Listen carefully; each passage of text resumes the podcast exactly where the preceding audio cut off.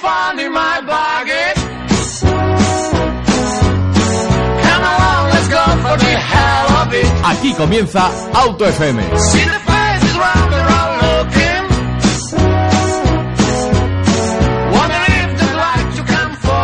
Bienvenidos a Cope Madrid Sur, bienvenidos a Auto FM, el primer y único programa del motor donde debatimos y te explicamos todo sobre las novedades de la industria automovilística.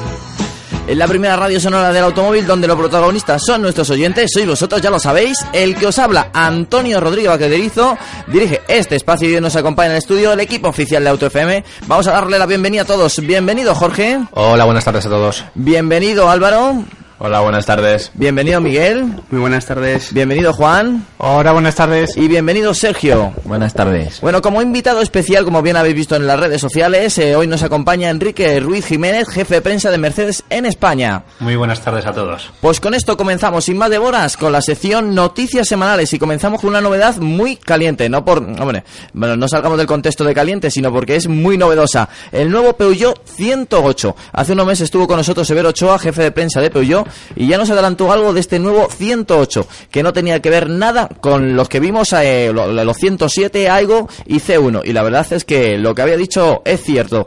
Es un coche Machis, es un coche eh, muy similar al nuevo Twingo, al 500, a la familia A, ya sabéis, el Mi y demás.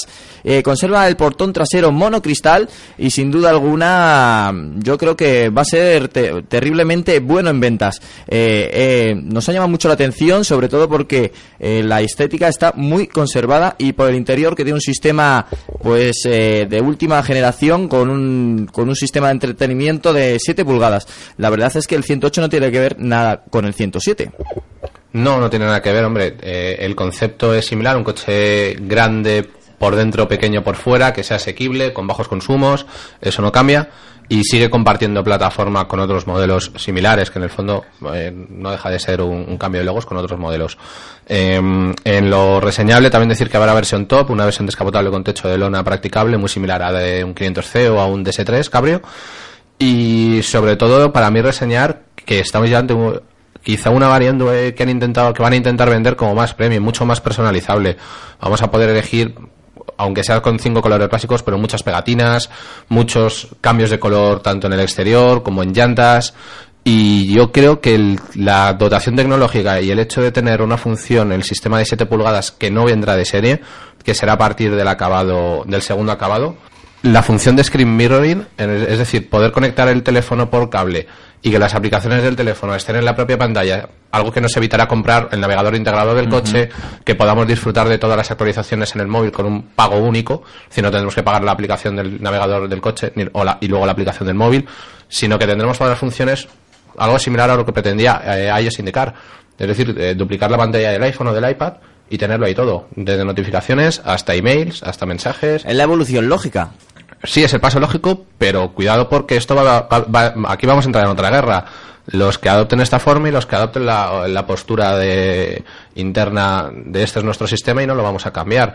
Opel con el Adam tenía, tiene algo parecido, que puedes usar algunas aplicaciones de los móviles, de algunos móviles compatibles en, en su pantalla. Para mí es la tendencia que se debería seguir, pero Google va a entrar muy fuerte en los coches con Android. Entonces, bueno, habrá que ver un poco cómo evoluciona este, este segmento. Sí, además en breve, aparte del, del Peugeot 108, Toyota nos mostrará el Aigo, que en poco menos de un mes también a tener ya las fotos listas. Los trillizos. Los trillizos. Y el C1, lo normal es que esté a la venta en torno a septiembre-octubre, probablemente, que es el tercer miembro de la, de la familia. Según nos dijo Severo, que también nos lo comentó Luis Porro y Enrique Centeno, eh, las similitudes entre ellos se va a alejar aún más que en la anterior generación. Con lo cual, a lo mejor vemos un 108 y el C1 es totalmente distinto. Sí, porque hasta ahora eran efectivamente muy similares. O sea, te cambiaban un poquito los faros, un poquito el logo, sobre todo. Eso y quiere muy decir poco más. que más dinero. Básicamente eso es dinero.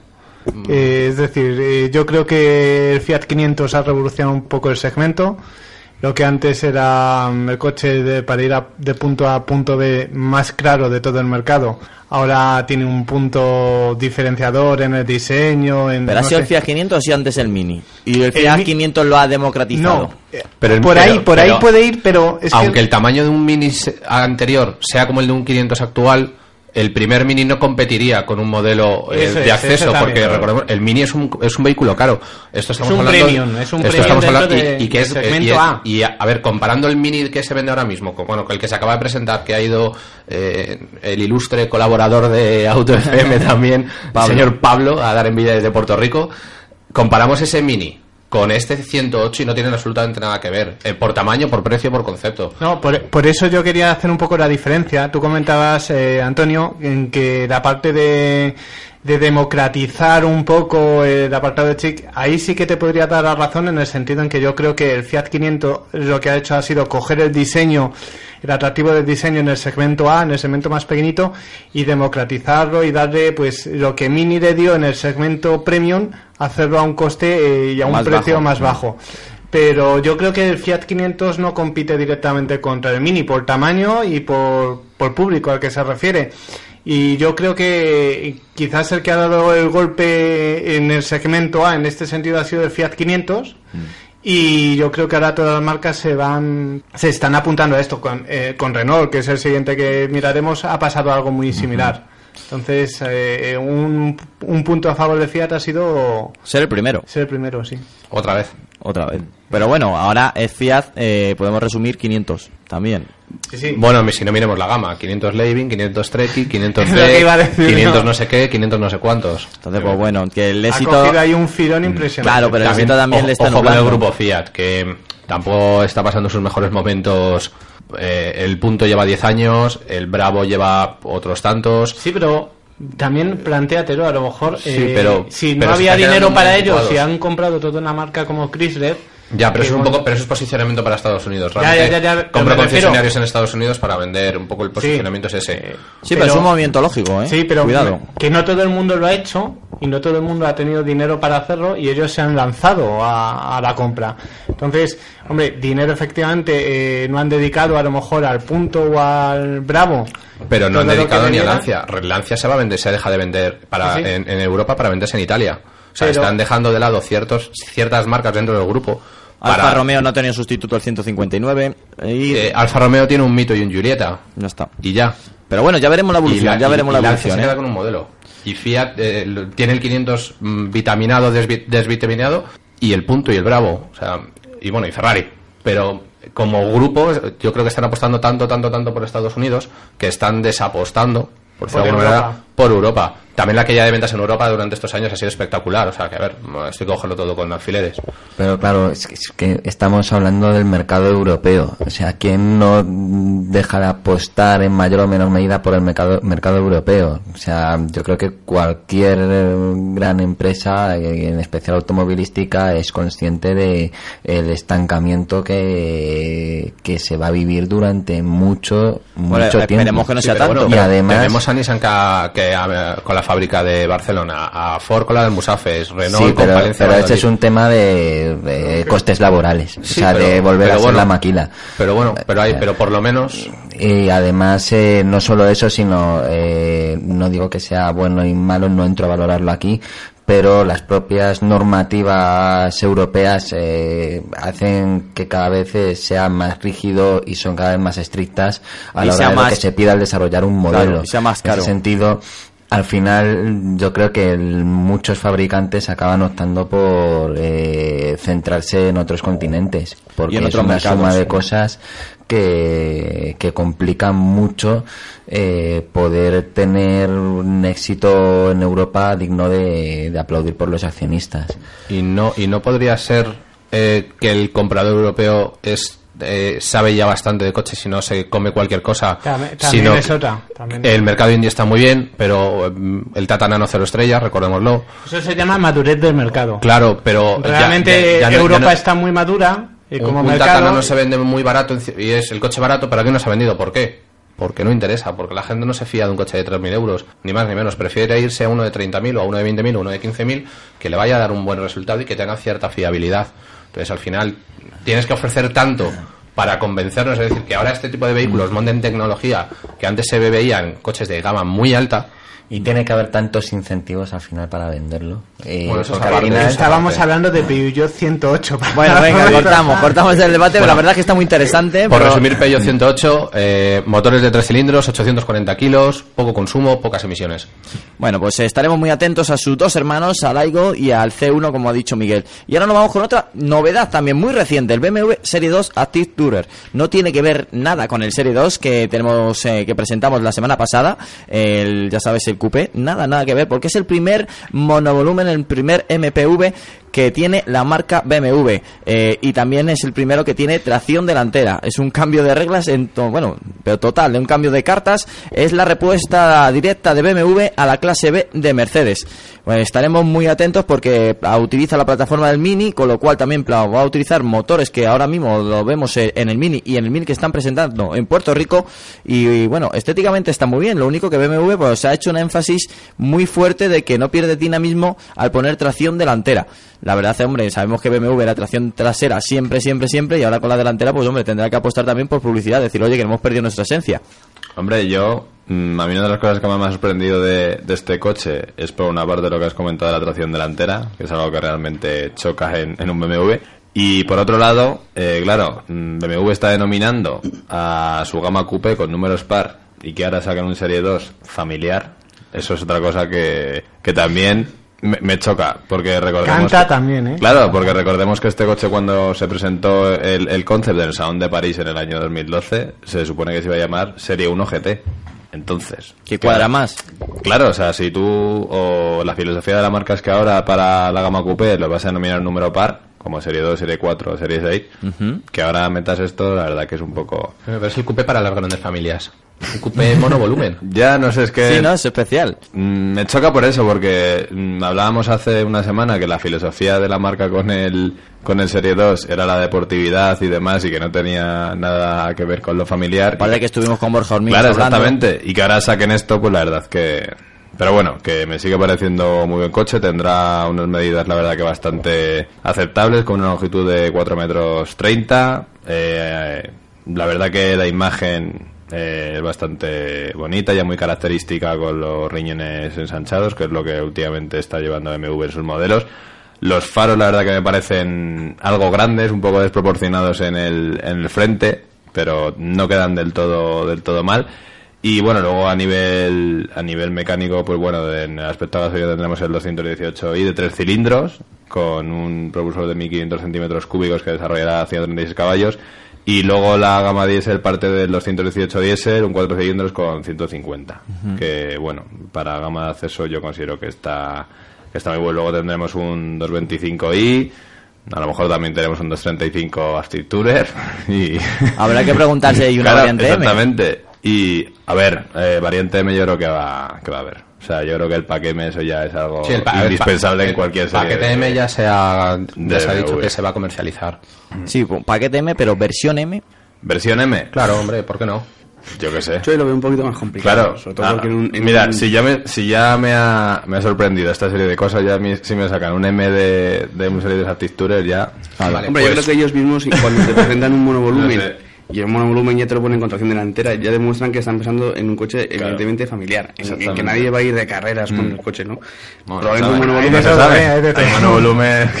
pero probablemente no sea el coche ideal para ir de lado ni cosas de estas, ¿no? Entonces, yo soy un poco escéptico de que haya una versión M propiamente dicha, que haya un paquete M, seguro. Sí, un porque seguro, eso, claro. Yo, yo lo que eso, querría poner el punto, no sé si os habéis fijado, es que eh, el año en que todo el mundo parece huir de los monovolúmenes y se va hacia los todoterrenos ge- ligeros, a los subs, como bien dice Álvaro, que de repente BMW, que no sacaba un monovolumen desde que Renault los puso aquí de moda en Europa, y de repente lo saca cuando todo el mundo está huyendo hacia los sub. De hecho, hasta el Twingo eh, abandona la, La forma la que tenía. forma monovolumen y, y va hacia una fórmula hacia una forma de dos volúmenes.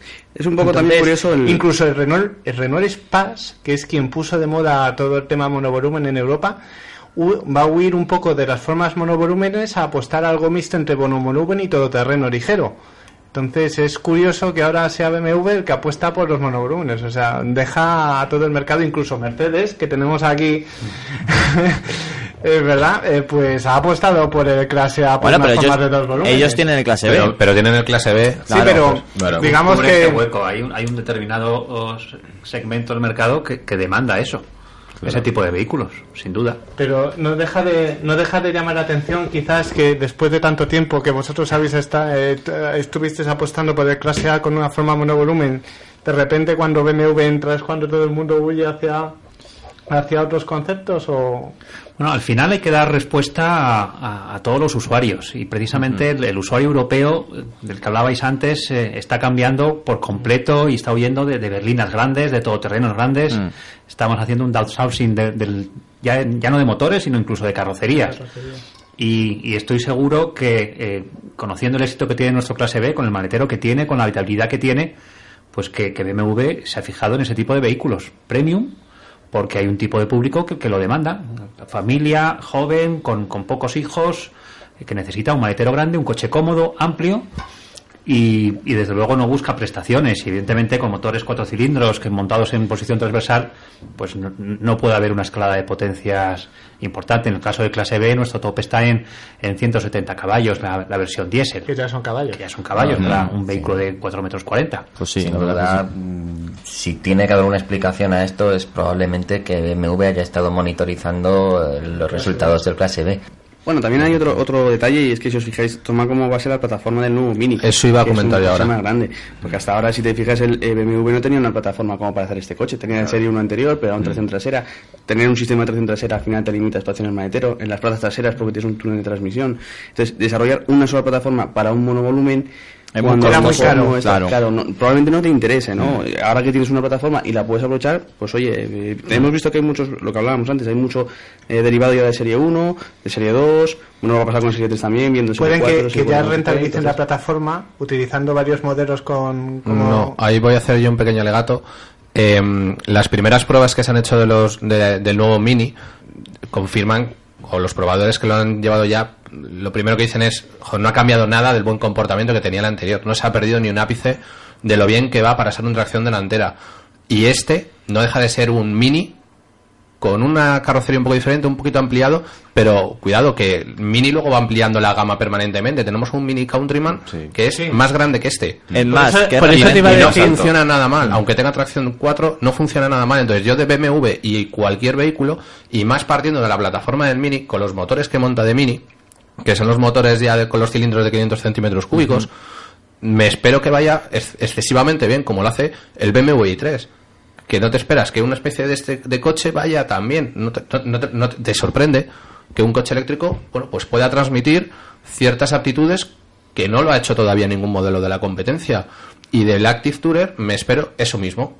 Que haga lo que va a hacer Mini con la nueva generación. Ofrecernos una tracción delantera que va a ser divertido. Este no es un coche para ir de lado, pero es un coche que va a ofrecer una dirección lo más directa posible, un tarado de suspensiones, quizá algo durito, Lo como es de BMW. posible, sí. Entonces, va a tener esas cuatro cosas que, caracterizan a BMW que quizá no lo, ha- no, no lo puede ofrecer Renault o no lo puede hacer Opel porque no es el cliente, pero BMW sí. Y la calidad de lo- del- del interior es muy BMW.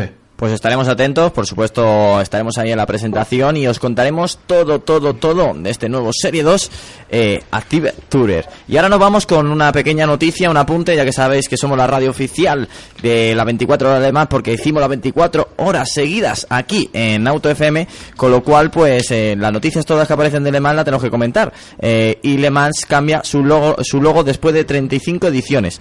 Bien, hay aquí posturas enfrentadas. A mí no me, no me disgusta, pero la verdad es que ya si tienes un logo mm, que identifica lo que son las 24 horas de Mans, ¿por qué cambiarlo?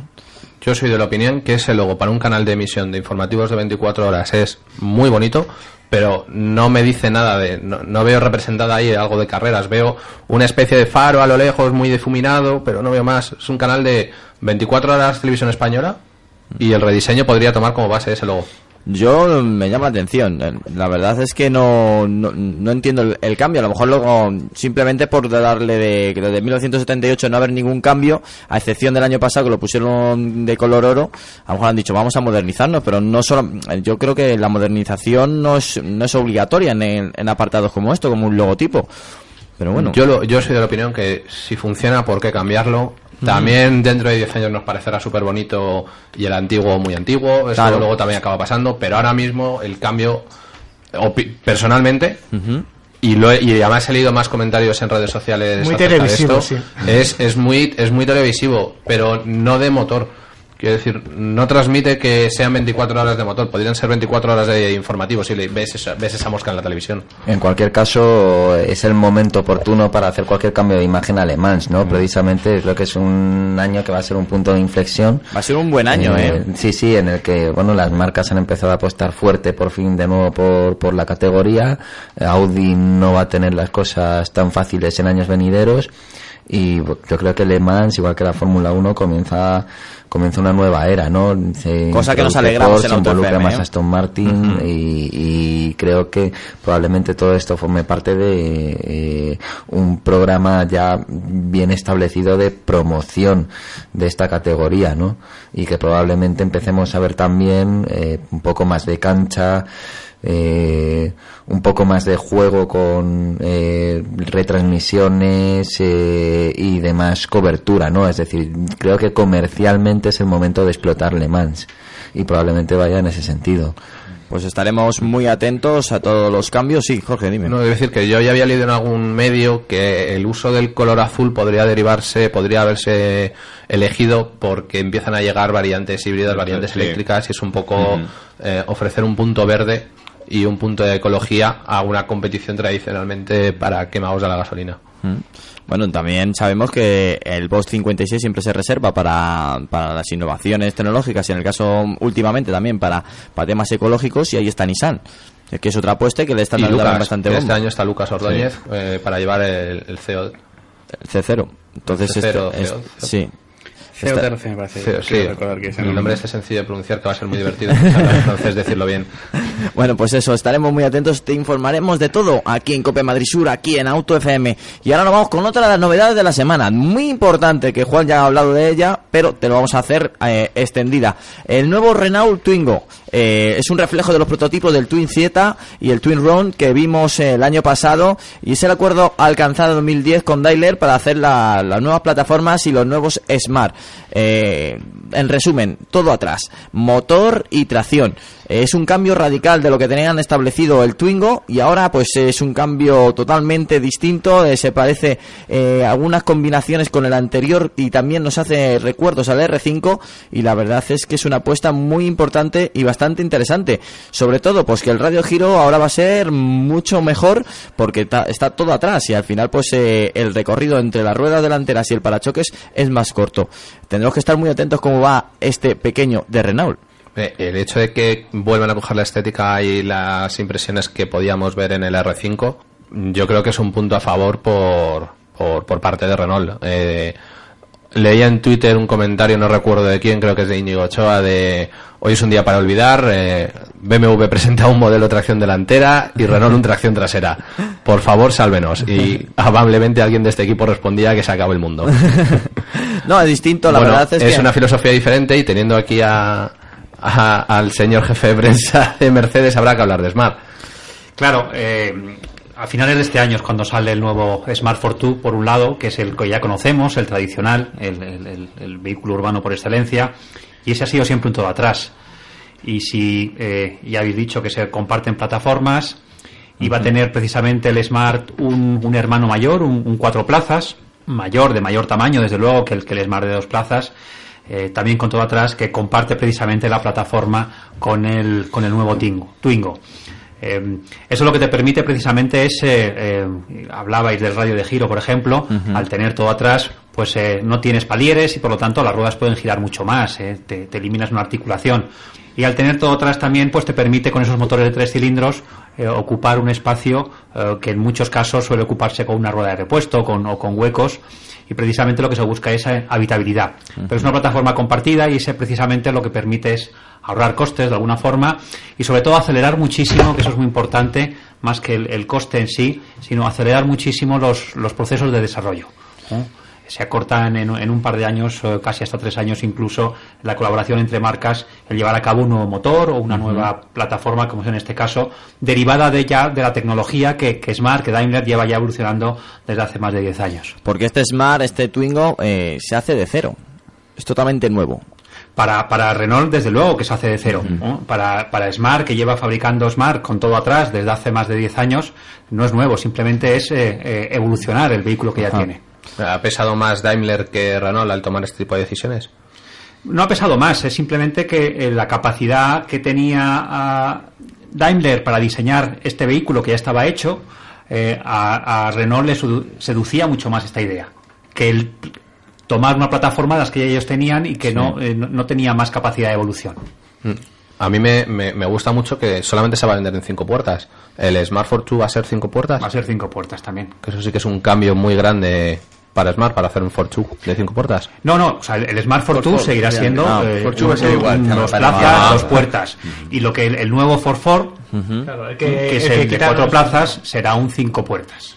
Pues eh, también estaremos muy atentos a Smart y, y a la evolución de, de esta nueva, pues bueno, podríamos decir, nueva tecnología para Renault y, y algo más de para Smart, porque como bien has dicho Enrique, no es nuevo para Smart. No, hace ya unos cuantos años eh, la colaboración en aquel momento fue con, con Mitsubishi. Era un vehículo que compartía plataformas y motores con el, con el Colt, pero no tuvo éxito de ventas, eh, los costes de producción también eran elevados y sobre todo no era un auténtico Smart. Entonces el, público no lo veía como tal y no tuvo ese éxito de ventas eh, que esperaba eh, la marca y las- los números al final no, no salieron y, y se acabó eh, desechando la, la idea.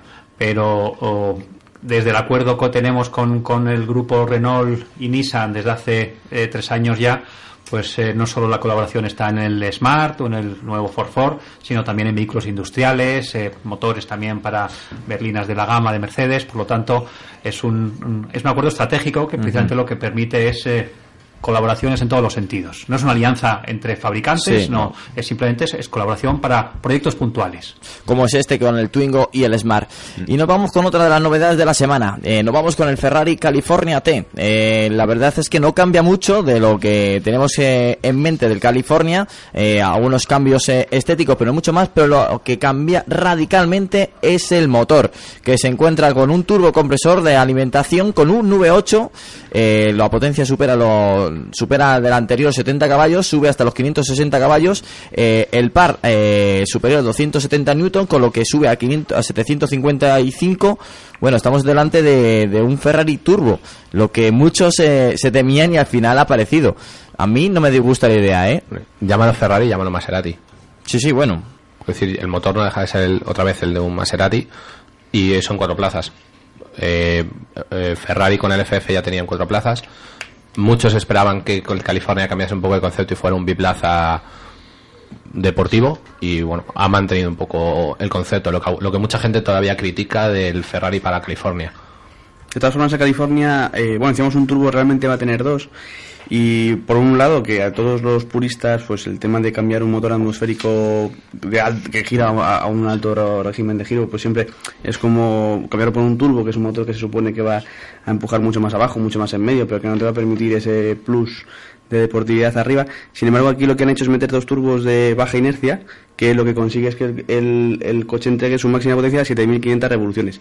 No son las 7.750 que daba el anterior California con un Mm. 8 atmosférico, pero bueno, tampoco está mal. Aún así, sí que tiene toda la pinta de que va a ser un motor bastante más mm, sencillo de exprimir, entre comillas. Y yo, por ejemplo, el miedo que me da es que este tipo de coches, que al final tú te compras un Ferrari también un poco por pasión, ¿no? Que pierda un poquito de, de esa chispa que puede tener un motor atmosférico. Pero bueno, eso te va a pasar en Ferrari y nos va a pasar en todas las marcas por una sencilla razón que se llama Euro 6.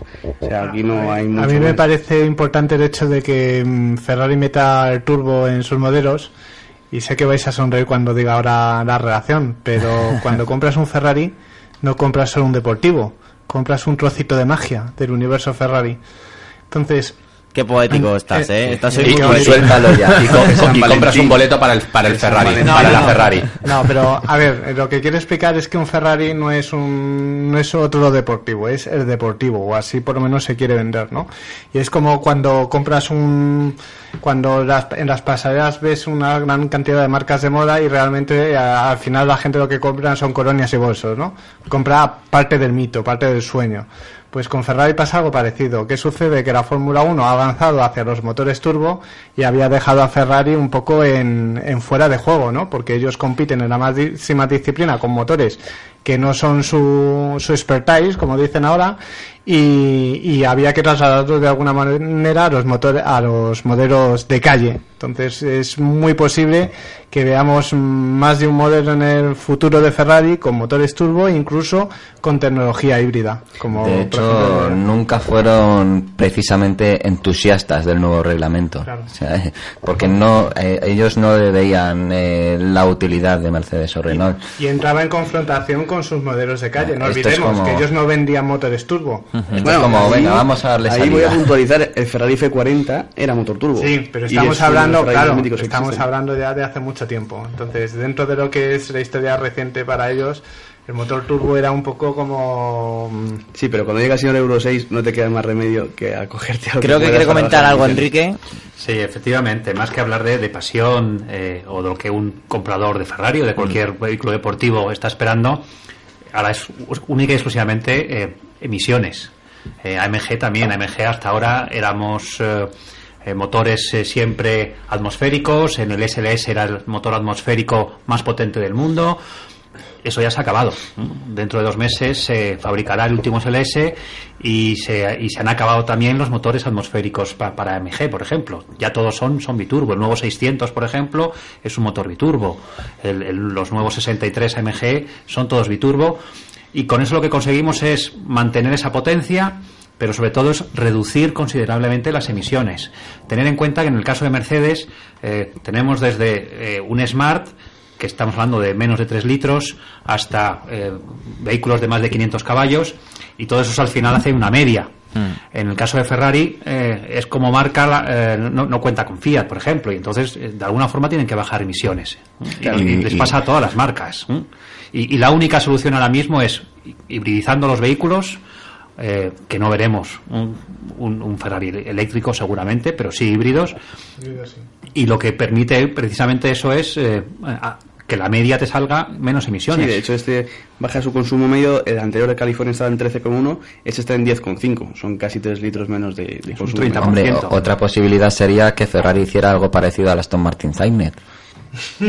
No, que cojan, ¿por qué no os alineáis en Mercedes con Ferrari para sacar un Smart Ferrari 2?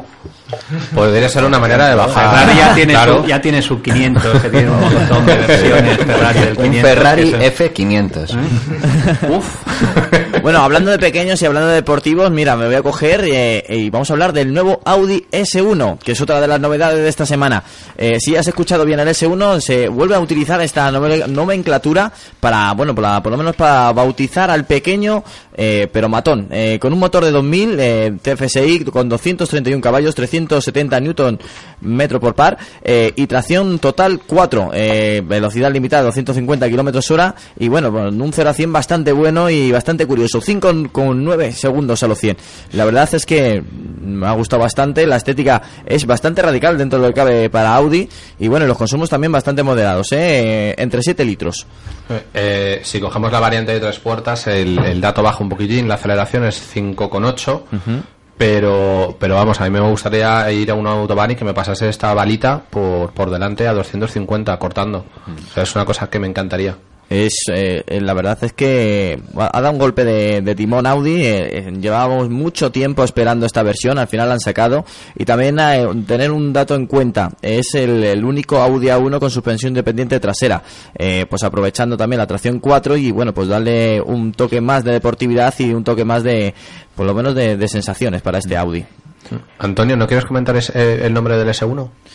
Yo, bueno, yo lo, lo he comentado o de récord antes del, del programa. Yo, hombre, la S1 nunca lo hubiera utilizado, sabiendo de dónde viene eh, la nomenclatura de un célebre coche de rally de pues, que ha ganado todo en, en, el, en el mundo de los rallies.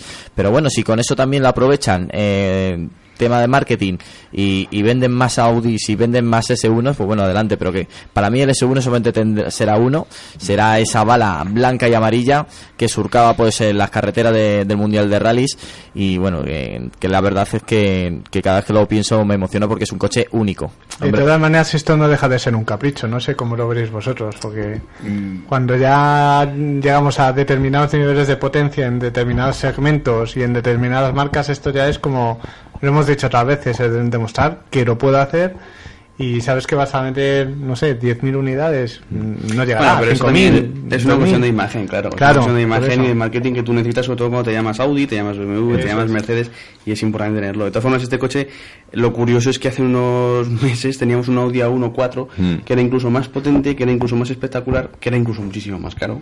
Y, y sin embargo, No, nosotros a- ahora es cuando realizamos, realizamos nosotros la prueba al, al maravilloso 1.4 que la verdad es que es un coche único, aparte de las pocas unidades que se fabricaron, que son 300, eh, pues eh, eh, las sensaciones que daba ese coche, eh, la tracción 4, lo bien que funciona y, y, bueno, la estética racing que tenía, mm, va a ser difícil superar con el S1, pero bueno, eh, era también un precio prohibitivo. Claro. Y edición limitada. Aquí no va a haber Claro. un número limitado de S1. Tú puedes llegar, comprarte uno sin que alguien se haya comprado la última unidad, que eso también es más barato. Al final habrá diferencias de, de velocidad, de prestaciones, pero no será tanto. Claro. Es más- será más estética que, que- que otro tema. Sí, eso es, eh, la verdad es que va a ser así, sobre todo pues eh, los bajos, eh, la suspensión y, bueno, con el sistema que tiene especializado que te, puedes tanto manejar la electrónica como la suspensión, que es un avance dentro de su gama. Hombre, yo, eh, que hemos hablado antes de respecto al nombre, yo la verdad que no soy partidario que coches tan míticos o coches tan legendarios vuelvan a, a utilizar esas siglas, pero mm, también soy partidario de que, bueno, de que ya que las usas, pues hazlo en algo, pues eso, tan es, exclusivo como esto podríamos denominar o, o- o caprichoso, ¿no?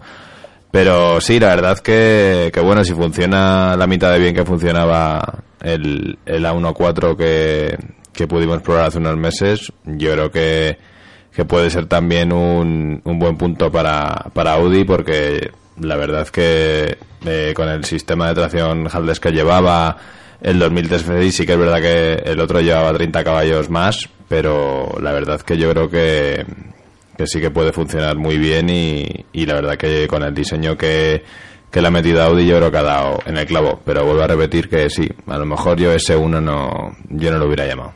Pues ¿Cómo lo hubiera llamado? Uno S.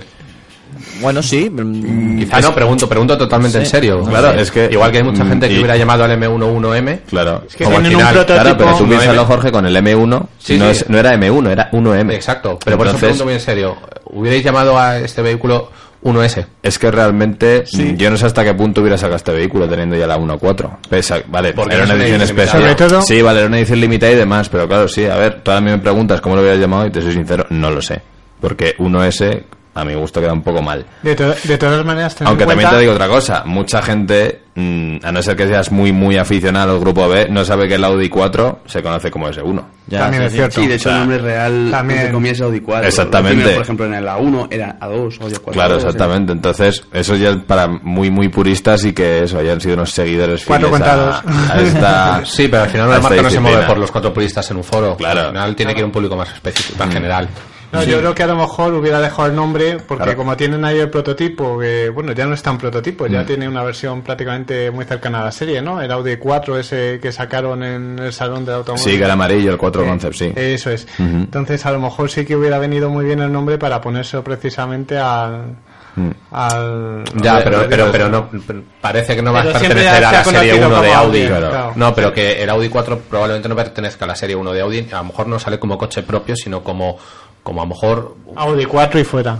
No, Ojo, te diría. por lo que se Bueno, yo estoy seguro que de esto puedes- vamos a hablar muchas veces, vamos a hablar largo y tendido, saldrá, saldrá otra vez aquí en, debate sobre la nomenclatura de este Audi, pero bueno, atentos, ¿eh? lo he dicho, el 2000 TFSI con 231 caballos ya en el Audi A1 que se va a llamar S1. Y bueno, hemos recibido bastantes emails de nuestros oyentes preguntándonos sobre cursos de mecánicas o dónde apuntarse para mejorar sus conocimientos sobre el mundo de la automoción. Pues bien, hoy vamos a presentaros un curso perfecto para esto, eso sí, después de, de estos consejos.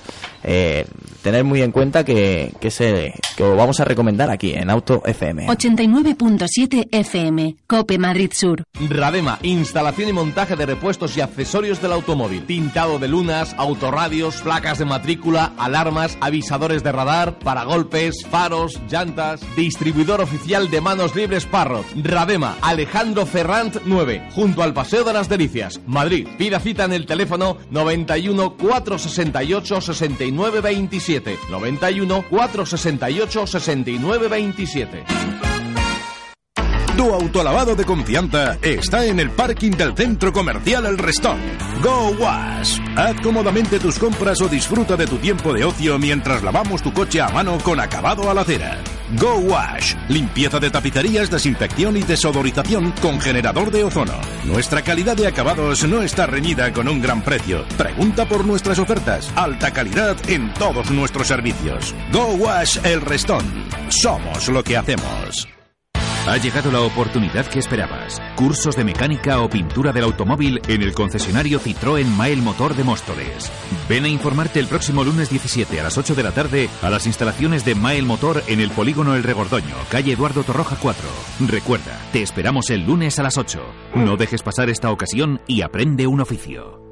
Pues ahí lo tenéis eh, y para hablar mejor de ello tenemos a Héctor. Muy buenas Héctor. Hola, ¿qué tal? Buenas tardes. Bueno, ¿en qué consiste estos cursos? Pues a ver, estos cursos eh, que vamos a organizar eh, pues son de dos tipos. Eh, tenemos el curso de mecánica y el de pintura del automóvil. Son cursos eh, muy completos que intentan dar al alumno la capacidad pues para encontrar un puesto de trabajo en el sector y por tanto no son cursos pues de un fin de semana para aprender a cambiar el aceite y poco más, sino que son cursos donde se les va a enseñar pues prácticamente el 80% de las reparaciones que se realizan diariamente en un taller, como son frenos, embragues, suspensiones, motor, caja de cambios. O sea, que pretenden que el alumno en un plazo aproximado de en torno a siete meses pues tenga opciones de incorporarse al mercado laboral. O sea que es una oportunidad más para trabajar. Por supuesto, a ver, eh, hay que formarse. Estamos en una etapa ahora mismo que o te formas y aprendes un oficio, como decía hace poco Arguiñano en una entrevista en la tele, Sí. que faltan oficios y falta gente pues que aprenda un oficio pues desde dentro. Pues eh, lógicamente pues eh, lo hacemos de forma muy práctica para que desde la primera clase el alumno ya empiece a mancharse las manos. Eso, es bastante importante, que los libros están bien, pero hay que mancharse las manos. Claro, a ver, la teoría la van a aprender, pero la van a aprender desde la práctica. O sea, vamos a empezar ahí, pues desde el primer día, cambiando piezas y, y explicando por qué se hacen las cosas, pero, pero en el taller y con los y con la gente, pues de, de la, del sector que son los profesionales. Bueno, ¿en dónde se van a impartir estos cursos, Héctor? Pues estos se van a impartir en esta ocasión. Nosotros hacemos cursos pues por toda España y en esta ocasión pues va a ser en Móstoles, en las instalaciones de Mael Motor, que es concesionario oficial de Citroën y que se encuentra pues en el polígono industrial El Regordoño. Eh, Más o menos para que nuestros oyentes sepan eh, cómo, cómo hace- acceder a, a este taller. Pues a ver, el taller, eh, pues eh, los cursos eh, se van a hacer allí, como te digo, serán a partir de las 7 de la tarde, cuando pues el taller cierra sus puertas al público. Y, y, bueno, pues aquellos, por ejemplo, que no puedan asistir entre semana también vamos a ofrecer los sábados por la mañana, de manera que los alumnos pues aprovechen estas instalaciones, maquinaria y todas las herramientas que tiene pues lógicamente un concesionario oficial, que es de primer orden. ¿A quién van dirigidos estos cursos?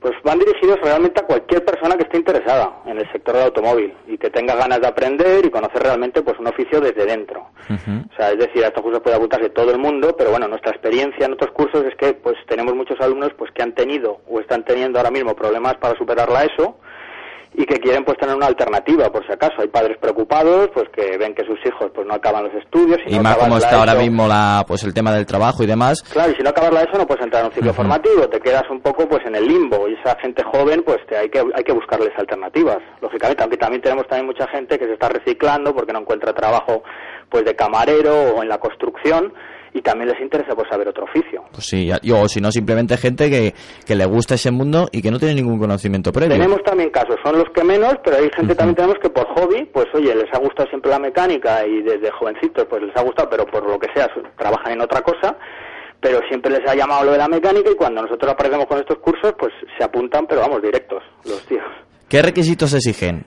Pues la verdad que ninguno. Lo bueno que tenemos es eso, que al final lo que te decía, al que quiera aprender, pues ya está. Nosotros no es necesaria ninguna formación previa y tampoco se necesita experiencia en mecánica o pintura. O sea, empezamos los cursos desde cero y, y lo- lógicamente el requisito pues tener muchas ganas de aprender y aprovecharlo, aprovecharlo al 100%. Bueno, ¿y, y dónde deben dirigirse las personas que nos escuchan y que estén interesadas en estos cursos? Pues tienen que el lunes nosotros eh, a, las, a las 8 de la tarde, el lunes 17, les estaremos esperando allí en las instalaciones de Citroën para que ya desde allí, o sea, ya puedan ver dónde va a ser el curso, que es en el polígono, como te decía, el Regordoño, Móstoles. Y, allí pues allí es donde queremos hacer siempre las sesiones, que la gente vea en el taller dónde va a impartirse el curso y que esto es aquí y, y a partir de que empiece el curso todos tendrán que asistir allí. Lógicamente el que no puede ir el lunes, pues nosotros eh, eh, pues podemos poner, pueden ponerse en contacto con nosotros a través de nuestra página web eh, hformacion.com o bien enviando un email a info arroba hformacion.com que ahí pues nosotros les atenderemos para, para verles en otro momento. Repítelo, Héctor, porque yo en algún caso me, me he visto en esta de escucharlo por la radio, de buscar el boli Ah, y... sí, claro, pues es, es www.hformacion.com que es la web nuestra, o bien enviando un email a info.hformacion.com. También eh, se le puede por Facebook a Mael Motor, se puede seguir, se puede seguir también el tema del curso. Que es importante. Pues, pues estaremos muy atentos a esos cursos, Héctor. La verdad es que es una iniciativa muy buena, acercar la mecánica, acercar también, eh, pues, cómo pintar un automóvil a todas esas personas que tienen una carencia formativa o todas esas personas que directamente, pues, eh, eh, le llaman la atención y, oye, pues una solución eh, es este curso. Claro, y las instalaciones pues no están tampoco a- al alcance de la gente para aprender y los profesionales del sector que están reciclados al máximo porque hacen cursos de formación constantemente son las personas ideales para, para enseñar. Porque el garaje de tu casa está bien, pero, Pero yo ahí te lo los vecinos, los vecinos puede que, que digan, pero ¿qué está haciendo este? y te lo digo personalmente, que a veces eh, cualquier, cualquier trabajo se alarga a meses y meses. Claro, claro. Lo que sí ya también digo un poco, aprovecho para decir que las plazas son limitadas. Porque Sí. claro, lógicamente mucha gente luego al final eh, está interesada, pero nosotros pues tenemos la capacidad que, que tenemos y a- al final pues tenemos un- dos grupos que al final pues eso se llena rápido. Pues muchísimas gracias, Héctor, y, y lo dicho, nos vemos en los cursos. Gracias Antonio, muchas gracias. Un saludo. Un saludo. Bueno, pues ya lo sabéis, eh, los cursos de formación, lo nos lo ha comentado Héctor, para todas esas personas que tienen siempre pues una, una carencia o simplemente pues dudas de- del mundo de, de la automoción, pues una buena solución para ello. Seguimos en, en Cope Madrid Sur y eh, no te pierdas el especial de Mercedes. ¿Qué esperabas? Cursos de mecánica o pintura del automóvil en el concesionario Citroën Mael Motor de Móstoles. Ven a informarte el próximo lunes 17 a las 8 de la tarde a las instalaciones de Mael Motor en el polígono El Regordoño, calle Eduardo Torroja 4. Recuerda, te esperamos el lunes a las 8. No dejes pasar esta ocasión y aprende un oficio.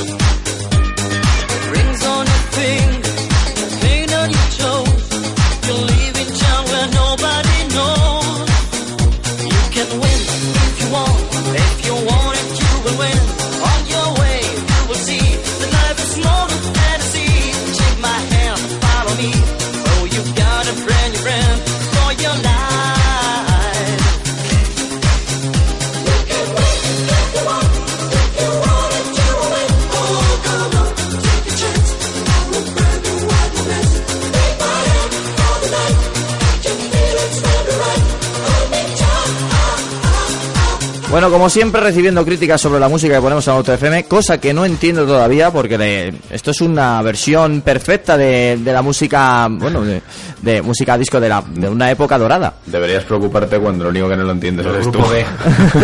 de la época de los grupos B. Bueno, pues ya está, mira, una Del S1. No lo entiendo, hay cosas que no entiendo. Bueno, nos vamos de lleno con el especial de Mercedes que muchísimos oyentes estaban esperando y ahora, pues, hombre, pues eh, no tenemos la menor duda que vamos a entrar. Hoy nos acompaña, como bien lo has escuchado, eh, en el estudio Enrique Ruiz Jiménez, jefe de prensa de Mercedes en España, y vamos a presentar las últimas novedades de la marca alemana. Empezando, si me permites, Enrique, con los compactos donde sin duda ah, el título Algo está pasando en Mercedes cumple a la perfección. Estamos hablando del nuevo Clase A, un automóvil que por estética y planteamiento ha revolucionado a la marca de la estrella. Pero el algo está pasando en Mercedes no solo hace referencia al, al clase A, que ha sido precisamente, es cierto, la, la punta de lanza y lo que ha cambiado radicalmente con lo que hasta ahora se conocía del clase A y ha dado una vuelta a, a lo que era conocido como el, el vehículo de acceso de la marca, que como anécdota y para vuestra curiosidad, el, el anterior clase A, que llevaba ya más de 10 años en el mercado, em, la edad media del comprador era eh, de unos 55 años. Os podéis imaginar que eso no iba dirigido ni a un público joven eh, el que lo acababa comprando, aunque en su momento, en el lanzamiento, los señores sesudos de marketing pensaron que iba a ser el coche ideal para la gente joven. Por diseño y por concepto no, no lo fue, eh, respondió otro tipo de, de público, el que lo entendía que era el coche ideal para, para su movilidad. Y, ha tardado todo este tiempo en sacar precisamente el algo está pasando en Mercedes, porque era el claro ejemplo de que es verdad que eh, eh, hemos roto precisamente con, con el anterior. Queríamos dirigirnos a un público mucho más joven y, afortunadamente las ventas eh, lo han demostrado que, que hemos acertado de, de lleno. ¿no? Es más de 6.700 coches vendidos en un año completo en España el año pasado y que sobre todo ya no es ese éxito de venta, sino que hemos, hemos llegado a un público que hasta ahora eh, muchos de ellos ni siquiera se habían planteado no ya el clase A, sino ni siquiera la marca Mercedes como tal. ¿eh? Marca Mercedes era concebida como una marca aburrida, de berlinas tradicionales, vehículos lujosos, eh, y el clase A ha demostrado precisamente que, que no lo es, Claro. y, y afortunadamente eh, es el clase A, es el clase B y el CLA también, por ejemplo, es otro lanzamiento del año pasado, ese coupé de cuatro puertas que ha roto por completo la imagen de esa berlina aburrida de eh, media eh, tradicional y, y es un coche también con, con bastante éxito. Tenemos muchos oyentes que nos han preguntado sobre el clase A y yo lo, al contestarlo mediante emails eh, o a través de la, de la página web le hemos dicho siéntate en él y comprenderás la revolución que ha hecho Mercedes porque los asientos mm, también influyen en esta revolución es, es otro mundo Es, de todas formas, ha hecho un esfuerzo también en Mercedes-Benz España porque el equipamiento del vehículo estuviera acorde a la imagen que queríamos transmitir. Este vehículo en Alemania, el clase A en Alemania, se vende con asientos normales, se vende Sí. con faros halógenos en lugar de xenón, se vende con tapacubos, se vende con una radio de eh, con pantalla de cuarzo líquido en lugar de la pantalla de, de 7 pulgadas que lleva en el salpicadero. Y se ha hecho precisamente ese esfuerzo en España para que el, vehículo estuviera perfectamente equipado desde el principio. Estamos hablando de faros bisenon, estamos hablando de esos asientos deportivos que parecen baquets de competición, ese volante también de tres radios eh, deportivo. Todo ese tipo de detalles que hacen que al final el, el comprador no Mercedes, el que no conocía la marca, al acercarse a un concesionario y tuviera la idea de los Mercedes son aburridos, ya hemos dicho, eh, ya lo puedo comprobar que no lo es, que es el vehículo tiene además un atractivo diseño, que el vehículo está eh, perfectamente equipado, que el coche tal cual se lo puede llevar, incluso en rojo, en blanco, en negro, que no tiene sobreprecio, son los que más están vendiendo, porque además el coche es muy atractivo en ese sentido, y por lo tanto eh, no hay que equiparlo con muchas más cosas. Y sin embargo, también es, es anecdótico que el, el paquete AMG, eh, que eso redunda en una suspensión un poquito más, más, más dura, más firme, por supuesto, pero también eh, se ve eh, resentido el, el confort, pues tiene también una demanda increíble. Nos ha sorprendido también la demanda que ha tenido y es precisamente por la estética que tiene. eh, Con esa sal- doble salida de escape, esas llantas 18 pulgadas, esas salidas de aire, que se pueden montar en cualquiera de los motores, no solamente en el, el más, más gordo, sino en el 180 CDI de 109 caballos, que es también el vehículo más vendido. Pues más de un 60% de ellos van equipados con ese paquete AMG y es una demostración de que el vehículo eh, ha tenido una magnífica aceptación por un público muy muy joven y que hasta ahora no se había planteado, como hemos dicho antes, a Mercedes como, como una marca de compra. ¿Has sorprendido las ventas del CLA? Porque hemos visto lo que comentabas tú, que son casi 6.800 unidades de clase A normal, pero el CLA, teniendo en cuenta que además llegó ya con el Llegó año muy primavera, y demás, eso es. y habéis vendido 2.600 unidades. y hubiéramos vendido mil más. Eh, la asignación que nos habían dado era también eh, el primer vehículo de la gama compacta que se empezaba a vender en el mercado americano y el mercado americano es un, vehículo- es un mercado grandísimo. Y entonces eh, solo se producía en Europa pero también para el mercado americano y ya en, en Stuttgart ya habían calculado qué unidades tenían que ir para un mercado y para otro. Y en España inicialmente nos habían asignado solamente 2.000 unidades para el 2013 el- del CLA. Eh, la demanda inicial nos hizo que en, julio se habían vendido ya las 2.000 unidades, con lo cual era, eh, eh, digamos, era un fracaso para nosotros el no conseguir más unidades porque dejaríamos un montón de clientes sin, sin atender y conseguimos esas 1.000 unidades adicionales que nos han permitido llegar a esas 2.800 unidades. Hay que tener en cuenta también en los stocks de los concesionarios eh, para llegar a esas 1.000 adicionales y nos han permitido también eh, eh, de esa forma el demostrar a Stuttgart que en España se podían vender muchos más eh, CLAs. Eh, cuando hablamos de demostrar en España es porque actualmente estábamos vendiendo el 50% menos de Mercedes los que se vendieron en el 2008, que fue el año, el último, el primer año de, de la crisis, ¿no? Para que hagamos una idea de, de la bajada de ventas que ha tenido. Y han sido precisamente el clase A, el clase B y el CLA los pilares fundamentales de esa importante subida que ha tenido Mercedes-Benz el año pasado con un 15% de incremento con respecto al, al 2012. Entonces la evolución de Mercedes en, tanto en venta como cuota ha ampliado pues eh, las expectativas que teníais de un principio. Las cuotas que teníais por lo menos en marketing se han superado. y se han, superado. Explotado. Explotado no, ¿eh? hay que ir creciendo progresivamente, pero hemos ganado en, cuota de mercado y hemos crecido un 15% y gracias a esos eh, vehículos. Y para este año todavía esperamos eh, un mayor crecimiento incluso de ese 15%, y con, pero precisamente porque ya es el primer año completo también del, del CLA y con los nuevos lanzamientos del, del GLA, que es otro derivado de la familia de los compactos y del clase C también. Otra de las apuestas más importantes que tiene Mercedes por ventas y por concepto es el bueno el concepto Tourer del clase B, un pequeño MPV ideal para el día al día.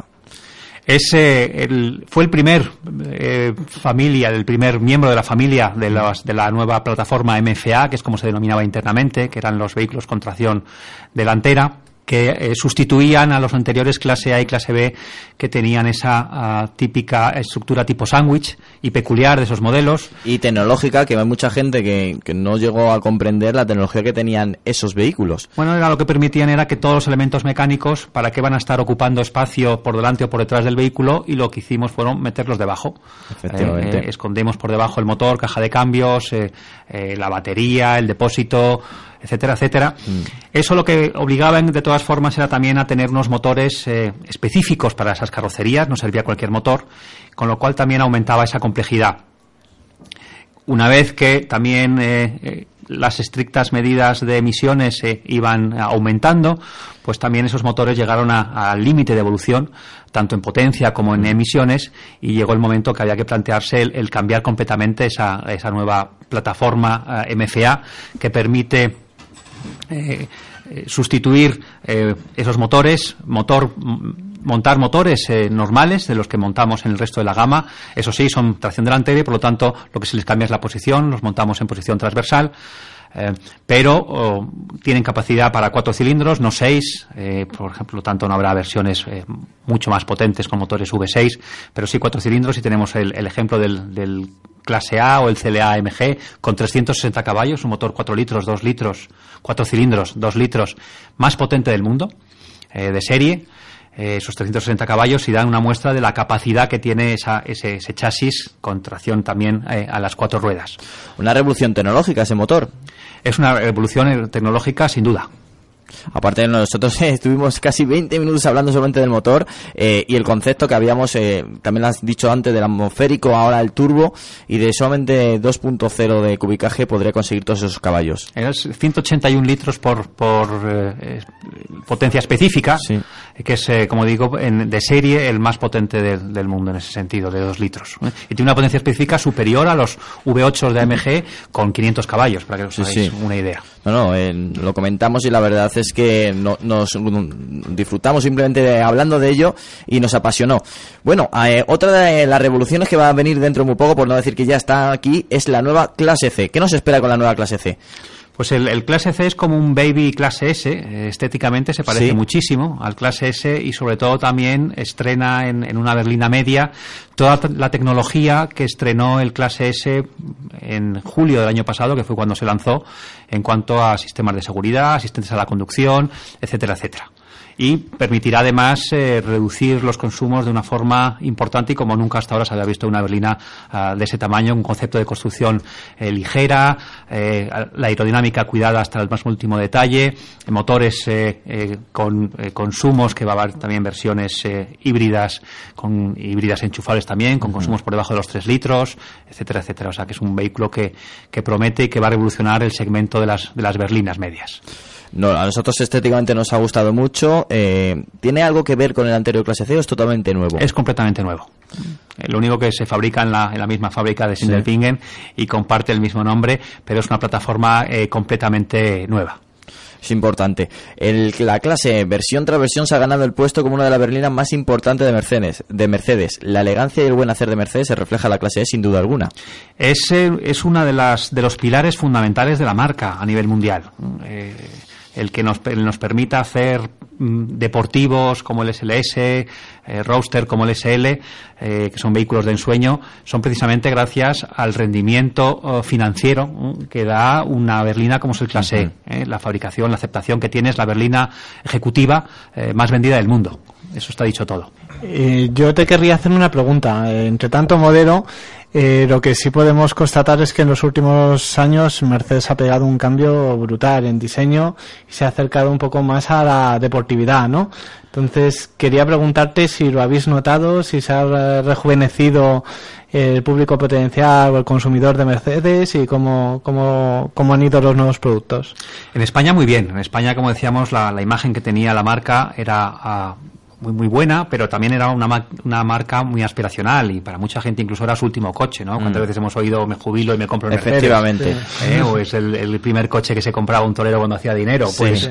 caray, esa, esa idea tampoco, esa imagen tampoco nos ayudaba muchísimo. Hace, Y, y menos en, en época de crisis. hace un par de hace un par de décadas los nuevos productos y, nos remontamos por ejemplo a, la SLK fue el primer roadster de dos plazas con techo duro que revolucionó también el, segmento. Se empezó a cambiar los, los coupés el CLK etcétera etcétera todo ese tipo de coches el clase M el todoterreno el clase M que fue el primer también todoterreno de las marcas alemanas premium Mm. en el mercado eso ha ido poco a poco eh, cambiando la, la imagen y el producto del- de, de Mercedes pero ha sido precisamente en los dos últimos años con los nuevos lanzamientos en la gama compacta, que es ahora mismo la que ha permitido también a crecer al, al grupo Daimler de forma importantísima, el A, el, el B, el, el CLA o el, el futuro GLA, que es el, el pequeñito eh, todoterreno compacto.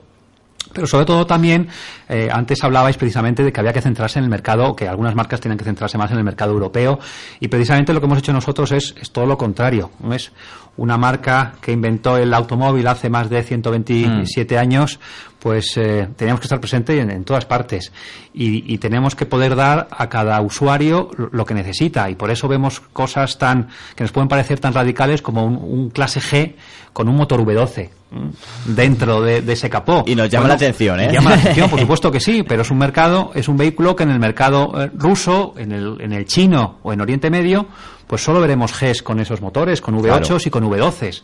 Eh, en Europa veremos uno o ninguno posiblemente de esa, de esa- con ese motor. Pero en el mercado oh, chino, como hemos dicho, el Oriente Medio, ruso, veremos muchísimos. Mercado americano también es un vehículo que demanda, es un mercado que demanda eh, muchos V8s y el clase S, por ejemplo, eh, el 600 que se acaba de, de lanzar, el, el- el mercado objetivo es el mercado americano. Pero para el mercado europeo, pues tenemos eh, clase S eh, con motores eh, diésel de cinco, de 6 cilindros. Habrá en breve un, un híbrido eh, diésel con 200 caballos, más de 200 caballos, un híbrido enchufable también. O sea, tenemos que ser capaces de, de dar, eh, ofrecer carrocerías y motores para, para todo el mundo. Bueno, ya que comenta la clase S, eh, nosotros la, la denominamos como la berlina de representación. Según muchísimas aseguradoras es el vehículo más seguro del mundo. Y pues la verdad es que nos encontramos con una nueva clase S que todo lo último, lo último en tecnología eh, aplicada en la automoción lo encontramos en este modelo. Es, eh, es nuestro buque insignia, sin duda. Es un escaparate tecnológico, como siempre ha sido la clase S. Eh, si nos remontamos al primer ABS, o el primer control de estabilidad, o el primer airbag, lo estrenó la clase S. Y ahora mismo son elementos de seguridad que son eh, de lo más normal, afortunadamente, en cualquier utilitario de cualquier marca. ¿no? Y, y se estrenaron en la clase S, por lo tanto no es difícil el pensar o imaginar que lo- la tecnología que ha estrenado hace unos meses la clase S la vamos a ver en, en- en los utilitarios del futuro en- a, a corto plazo. La revista, por ejemplo, es el coche que tenemos como referencia de que llegará al mercado en los próximos 5 o 6 años, el clase S. Efectivamente. Sale un clase S nuevo, vamos a ver todo lo que tiene, porque eso es lo que veremos dentro de pocos años en, en todo, el- en todo el mercado.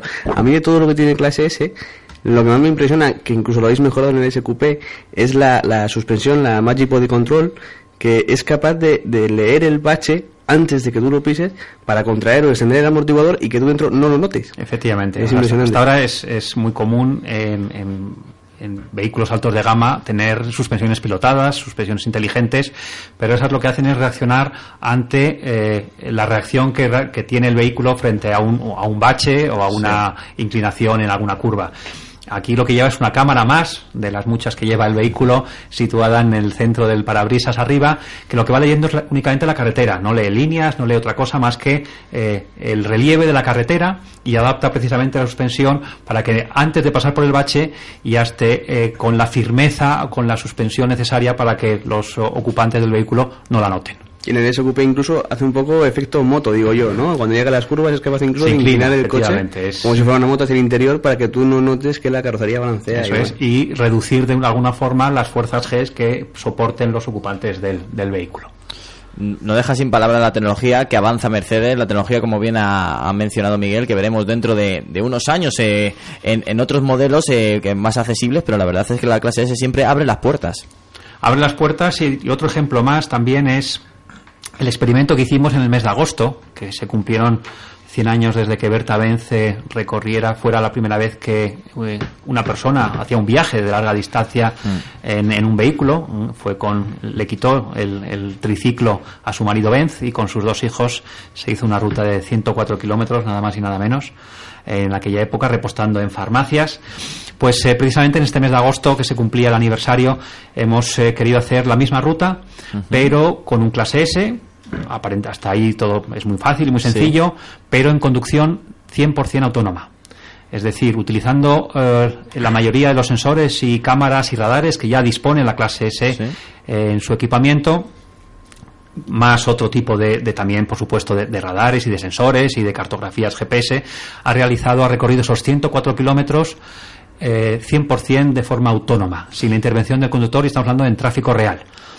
Con esto queremos decir que la tecnología eh, ya está casi a punto de poder dar ese paso de eh, conducción autónoma que afortunadamente no será así eh, a muy corto plazo, pero eso lo que nos permite también es que esa facilidad que tiene el coche para conducir solo, es decir, para reconocer peatones, reconocer señales, reconocer peligros, sea trasladable a que eh, se vea en, en breve nuevos asistentes a la conducción que nos impidan, por ejemplo, entrar por una calle prohibida, que nos impidan eh, acelerar cuando tenemos un peatón delante, etcétera, etcétera. Efectivamente, pues fue una revolución lo de Berta Vez y ha sido una revolución, como bien estás mencionando, pues eh, hacer 104 kilómetros de manera autónoma.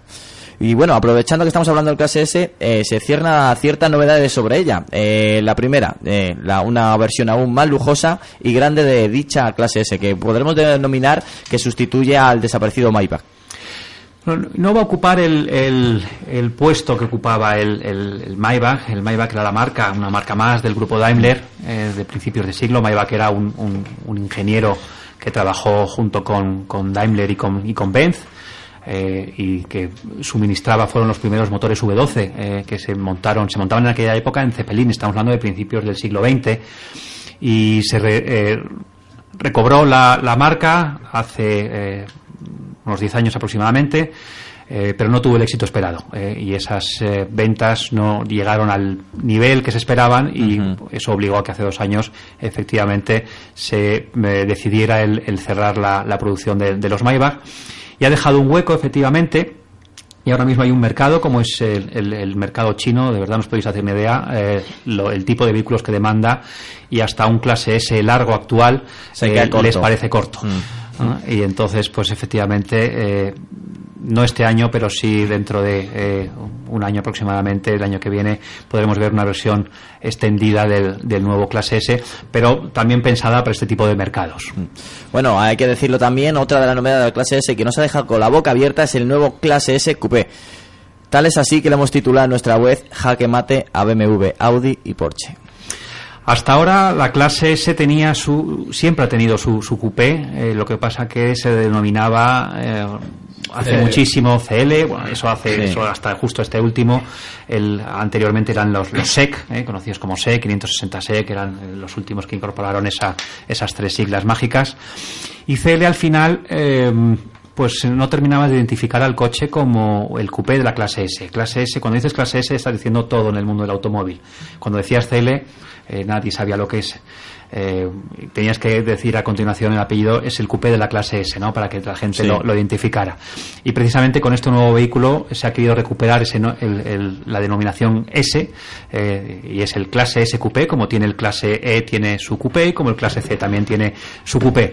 Y lo que se ha hecho también ha sido romper completamente con la imagen que tenía anteriormente, que tenían los coupés de la clase S, que eran vehículos grandes, eh, muy cómodos, eh, tremendamente cómodos, pero también tremendamente eh, eh, mastodónticos, eh, grandes, pesados, y lo que se ha querido es hacer realmente un coupé de verdad, eh, con toda la tecnología, el confort y el, y el lujo que tiene la, la- la berlina clase S. Mercedes no solamente son berlinas, eh, no solamente son compactos, el territorio coupé, como hemos podido ver de- con la clase S, se le da muy bien. Eh, hemos hablado del CLA, que por cierto un éxito rotundo, el EQP, el CLS Coupé, el magnífico SLS. ¿Quién había dicho que Mercedes no apostaba por la deportividad? Así es, y no solo eso, sino que además eh, os puedo comentar que podréis o no saberlo, los vuestros oyentes seguro que no, es que mm, tendremos un nuevo coupé. eh, todavía no tiene ni siquiera denominación eh, comercial. esto, Es- esto es para poner noticia en exclusiva. La eh, aunque ya hay fotos por ahí, si, si buscas Sí. por ahí eh, hay fotos eh, camufladas, la denominación interna es eh, eh, C190 y con eso está dicho todo y es un nuevo coupé que va a sustituir al, al, al SLS como tal. El SLS se deja de fabricar en el mes de mayo y aunque no lo va a sustituir directamente, pero sí va a ocupar el hueco que, eh, que dejaba el, el SLS y va a ser un vehículo de una producción un poco más, más tradicional, no con el nivel tecnológico que tenía el SLS y un poco lo que le va a distinguir con respecto al SLS es que va a dejar de tener esas eh, puertas tipo a la de gaviota y tendrá puertas eh, convencionales, será un dos plazas con motores eh, V8 de biturbo, ¿ves? Aquí volvemos a, a la tecnología eh, turbo porque es la única forma de verdad de cumplir Sí. con las emisiones eh, y siguiendo man- y manteniendo el mismo nivel de prestaciones y de potencia que eh, el usuario de este tipo de vehículos espera con más de 500 caballos y lo veremos, lo veremos, aunque no estará a la venta a finales de este año, con lo cual es muy probable que en el Salón de Frankfurt ya veamos la versión definitiva, porque justo después eh, se, se verá, se harán las primeras pruebas, aunque hasta el 2015 no estará a la venta. Se espera también que sea bastante más barato que el SLS, ¿no? Bastante más barato que el SLS, bastante más, eh, hablamos de eh, algo menos de la mitad, algo más de la mitad. ¿Contra qué rivales competiría? Para que los clientes. Pues se han fijado, vamos a ser claros, en el 911 eh, de Porsche, directamente. Bueno, pues eh, buen objetivo, ¿eh? Madre mía. Yo he visto las fotos espía y debo reconocer que el coche es precioso. Es- Lo, y- Se ve muy tapado, pero se ve que va a tener una línea muy muy bonita. A mí me recuerda un poquito a la forma del Jaguar FQP, F-Type Coupé, perdón. Va a ser un coche un poquito más, más de una cate- categoría un poquitín superior probablemente al, al F-Type, pero el coche es francamente bonito. Promete. Promete, promete, es un coche que, que promete y como digo todavía no tiene denominación, se hablan, hablan y también en el juego en el de la eh, en el Gran Turismo 6, este último había un prototipo de, de Mercedes muy espectacular eh, que un poco adelantaba las líneas que podía tener, digo adelantaba eh, muy de lejos porque es un auténtico prototipo el que sale ahí en el juego, pero se le llamaban Gran Turismo eh, y jugaba con las islas GT y entonces por ahí puede que vaya el- la denominación final que tenga ese nuevo coupé. Bueno, nos vamos al territorio sur, que está ganando terreno en el ranking de ventas. Hace muy poco Mercedes nos presentó su apuesta con el GLA, pero recordemos a todos nuestros oyentes que Mercedes no es nueva en el territorio 4x4. Un ejemplo, la clase G, tuvo un icono en el mundo off-road. es un icono y debe ser de los poquitos coches eh, en el mundo del automóvil, junto precisamente el 911, el que hemos hablado hace un momentito, que no ha cambiado prácticamente nada desde que se, se lanzó. Y el Clase G es un claro ejemplo. Es, eh, eh, sigue utilizando parabrisas plano, sigue teniendo la misma estructura de vigas eh, con ejes rígidos delante y detrás y, y morirá siendo así el coche. Es, es un auténtico icono del mundo del, del todoterreno. Eh, querían preguntarte ah, por aquí justamente Sí, de eso. ahora que has comentado eso, que, que el coche realmente a nivel exterior, eh, pues, eh, sí, bueno, se ha modificado ópticas, Sí, se ha ido demás, un poquito pero, la- hay- pero no ha habido nunca nada, ninguna nunca. intención de Mercedes de cambiar absoluto. esas líneas cuadradas, esas... No, hay que, no, no, no, no, no, es verdad. Eh, Continúa así, pues desde hace 20 años. Pues ¿no? Más, más, no, nació no, en el no, año 30, 79 o 78. 79, sí. Mm, Estamos o sea, hablando de claro, casi 40 años, 35 años. Yo, yo- Oye, 34 que es de mi quinta. Me sorprende por eso, porque es curioso que, y realmente mucha gente, cuando este tema ha salido en alguna Yo lo he visto en directo a, a la hora porque- de, de que mucha gente lo compra para preparar o para hacerse, pues, ya sea RAIS o, o pruebas todoterreno, y claro, la gente se piensa, ah, bueno, como es antiguo estará barato, y es que realmente hasta las Estamos hablando unidades de. No, no, no, los, es- de los años increíble. 80 están en una media de sí. 6.000 euros, o sea que, Sí, sí.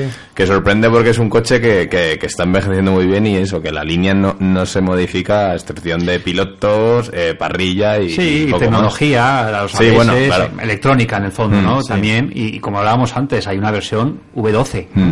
Y también Y una AMG también. Y, AMGs eh, con, con 550 caballos, un V8 ahí metido. Ni os imagináis lo que puede gastar eso. pero eh, ni os imagináis también lo que, eh, lo Lo que, transmite eh, un vehículo de esas características. Pero es un icono, no deja de ser un icono y tiene un origen militar. Mm. Y por lo tanto, cuando se diseñó en su momento, ya se pensó en los esfuerzos a los que se le tenía que someter. Y eh, podríamos pensar, ¿por qué no han cambiado esos parabrisas planos, que son lo, lo más anti-aerodinámico del mundo? Pues precisamente porque eh, un parabrisas plano, eh, y aquí nos vamos a lo práctico y para lo que está diseñado ese vehículo, primero es muy fácil de sustituir. Tú tienes cualquier rotura de un parabrisas o de cualquiera de sus ventanas y en cualquier sitio del mundo vas a encontrar siempre, incluso hasta una tabla. Si se te Sí. rompe un cristal trasero, eh, una tabla la recortas y la puedes encajar. En una eh, ventana con, con forma curva, etcétera, etcétera, eso sería imposible. Eso por un lado, pero también el polvo. El polvo, cuando vas por la arena en el desierto, no se acumula. Al ser plano, eh, desliza directamente. Si tiene forma, también se va acumulando. O sea, detalles como esos hacen que eh, sea el vehículo que es. No solo es un todoterreno eh, magnífico, con sus tres bloqueos diferenciales, sino que también se ha convertido en un icono de, de la gente famosa. la gente famosa en, en- en Estados Unidos, en, en- volvemos al mercado chino, volvemos al mercado Oriente Medio. se ha convertido en un vehículo de lujo y, sin embargo, es un vehículo que para la carretera eh, pues eh, se ha quedado obsoleto con sus eh, eh, ejes rígidos tanto delante como detrás, su chasis eh, de dos vigas con la carrocería montada encima, que era como tradicionalmente eran los, Sí, los todoterreno, todoterrenos. sí. A mí me llamaba la atención porque eh, Lamborghini también tuvo un modelo todoterreno. Fíjate lo que son las cosas. El también M, para- el M200. Eso es. Y ha estado hasta a punto de tener otro. Sí, bueno, están ahí con el. Urus, pero ya es otro concepto. Pero el M200 era muy famoso en, el- en los países árabes porque muchos jeques lo tenían pues para hacer su- sus excursioncillas. Sí, tenía el, motor del Countach, el Lamborghini Countach. Sí, sí, llamaba la atención ver un Lamborghini, un deportivo tan aerodinámico y de repente ver el M200 cuadrado, así como también un poco el Mercedes Clase G. Entonces son cosas que hay. preparadores como Brabus, sobre la base de clase G, ha metido alguna versión con tres ejes sobre elevada y demás, que lo pudimos ver en Frankfurt. Efectivamente. Sí, sí, no, es un vehículo que ahora mismo además se, se ha, ah, no fue Brabus, fue AMG y ahora mismo es un vehículo que está en la venta. pero no, no, fue, no fue firmado por Brabus, o al menos... en Brabus el- lo que hizo fue que los 550 caballos que tenía el, el- el de AMG eh, le parecían pocos y lo subió a 700 caballos. Claro, que son pocos. Vale. Para ir a Pero- comprar O sea, que, realmente la base fue de, la base de es AMG Ah, y yo pensaba que la se había... presentó como prototipo en- y, y ahora ya está a la venta.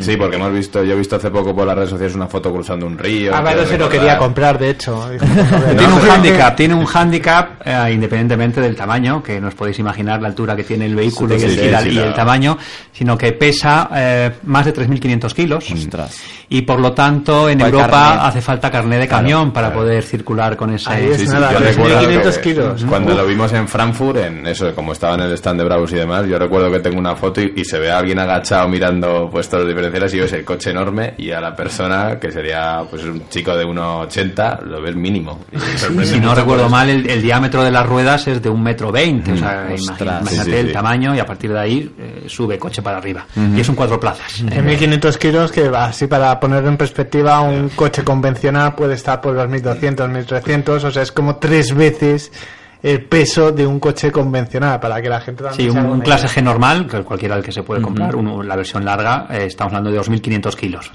Y aquí nos vamos a los eh, 3.800 kilos en vacío, en vacío.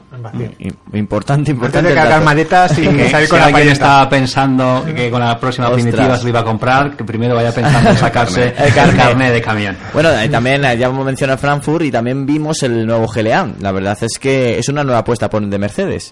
Es, eh, sin duda, es, eh, y además eh, a la, a la venta en escasamente, oh, pues mira, hoy precisamente, se- en, en un mes, a partir de hoy, estará ya a la venta en el mercado español y será, es una nueva apuesta de Mercedes por el, el segmento compacto y es el, no sustituye a ningún vehículo. Antes hablábamos del clase A, que sustituía, Sí. aunque era un concepto completamente distinto, pero en este caso Mercedes no, no hemos tenido un, un todoterreno, un todo camino, mejor dicho, eh, compacto. El más pequeñito que teníamos era un, un GLK que eh, el GLK lo que pretendía también por, por diseño era un poco recordar la, la estética del, del clase G, pero no tuvo el éxito al principio y por eso en el restyling le, le dulcificaron y le pusieron mucho más eh, formas curvas en, en el diseño. Y el GLA, derivado del, del clase A, del clase B y del CLA, es precisamente ese hueco que teníamos por debajo del, del GLK y que, como os he dicho, en un mes ya estará a la venta. Ya conocemos precios y ya hay un montón de imágenes por ahí circulando, por lo tanto no es ningún, ningún secreto. Él va directamente a por Range Rover Evoque, por BMW X1, por Audi Q3. Directamente, a la línea de flotación. Además, de claro. con un diseño de los que te atrapan, ¿eh? O sea, Sí, muy bonito, muy bonito. muy, Muy, similar al clase A incluso. Es un clase A grande, eh, Elevado. Eh, vitaminizado, ¿no? Eso Como es. se, se podría decir. Bueno, como bien sabes, Enrique, tenemos un sector de oyentes que no solamente le gustan los automóviles, que le gusta mucho, por cierto, le gusta también pues quemar gasolina, los conocidos como Petrogeat. Eh, pues, eh, por supuesto, no nos podemos olvidar del departamento AMG, que sería un Mercedes y su correspondiente versión vitaminada. Pues AMG además, eh, para que entendamos un poco también eh, el resto de los mercados, el 2013 ha sido año récord de ventas para AMG. Con lo cual quiere decir que esos V8 de los que estábamos hablando, eh, pues tienen una demanda tremenda en mercados americanos, asiáticos y también ha ayudado sin duda a que esas ventas se hayan batido el récord, a que Mercedes haya por fin, eh, o AMG haya por fin eh, se haya atrevido a ponerle el apellido AMG a un motor cuatro cilindros, como os antes, el del clase A y el del CLA, y se han convertido en los AMG de acceso. eh, y lo han hecho por la puerta grande, presentando ese motor de cuatro cilindros, dos litros más potente del mundo y que han permitido que el, el- clase A y el, y el CLA pues se hayan convertido en, en éxitos de ventas eh, durante el año pasado en esas versiones AMG.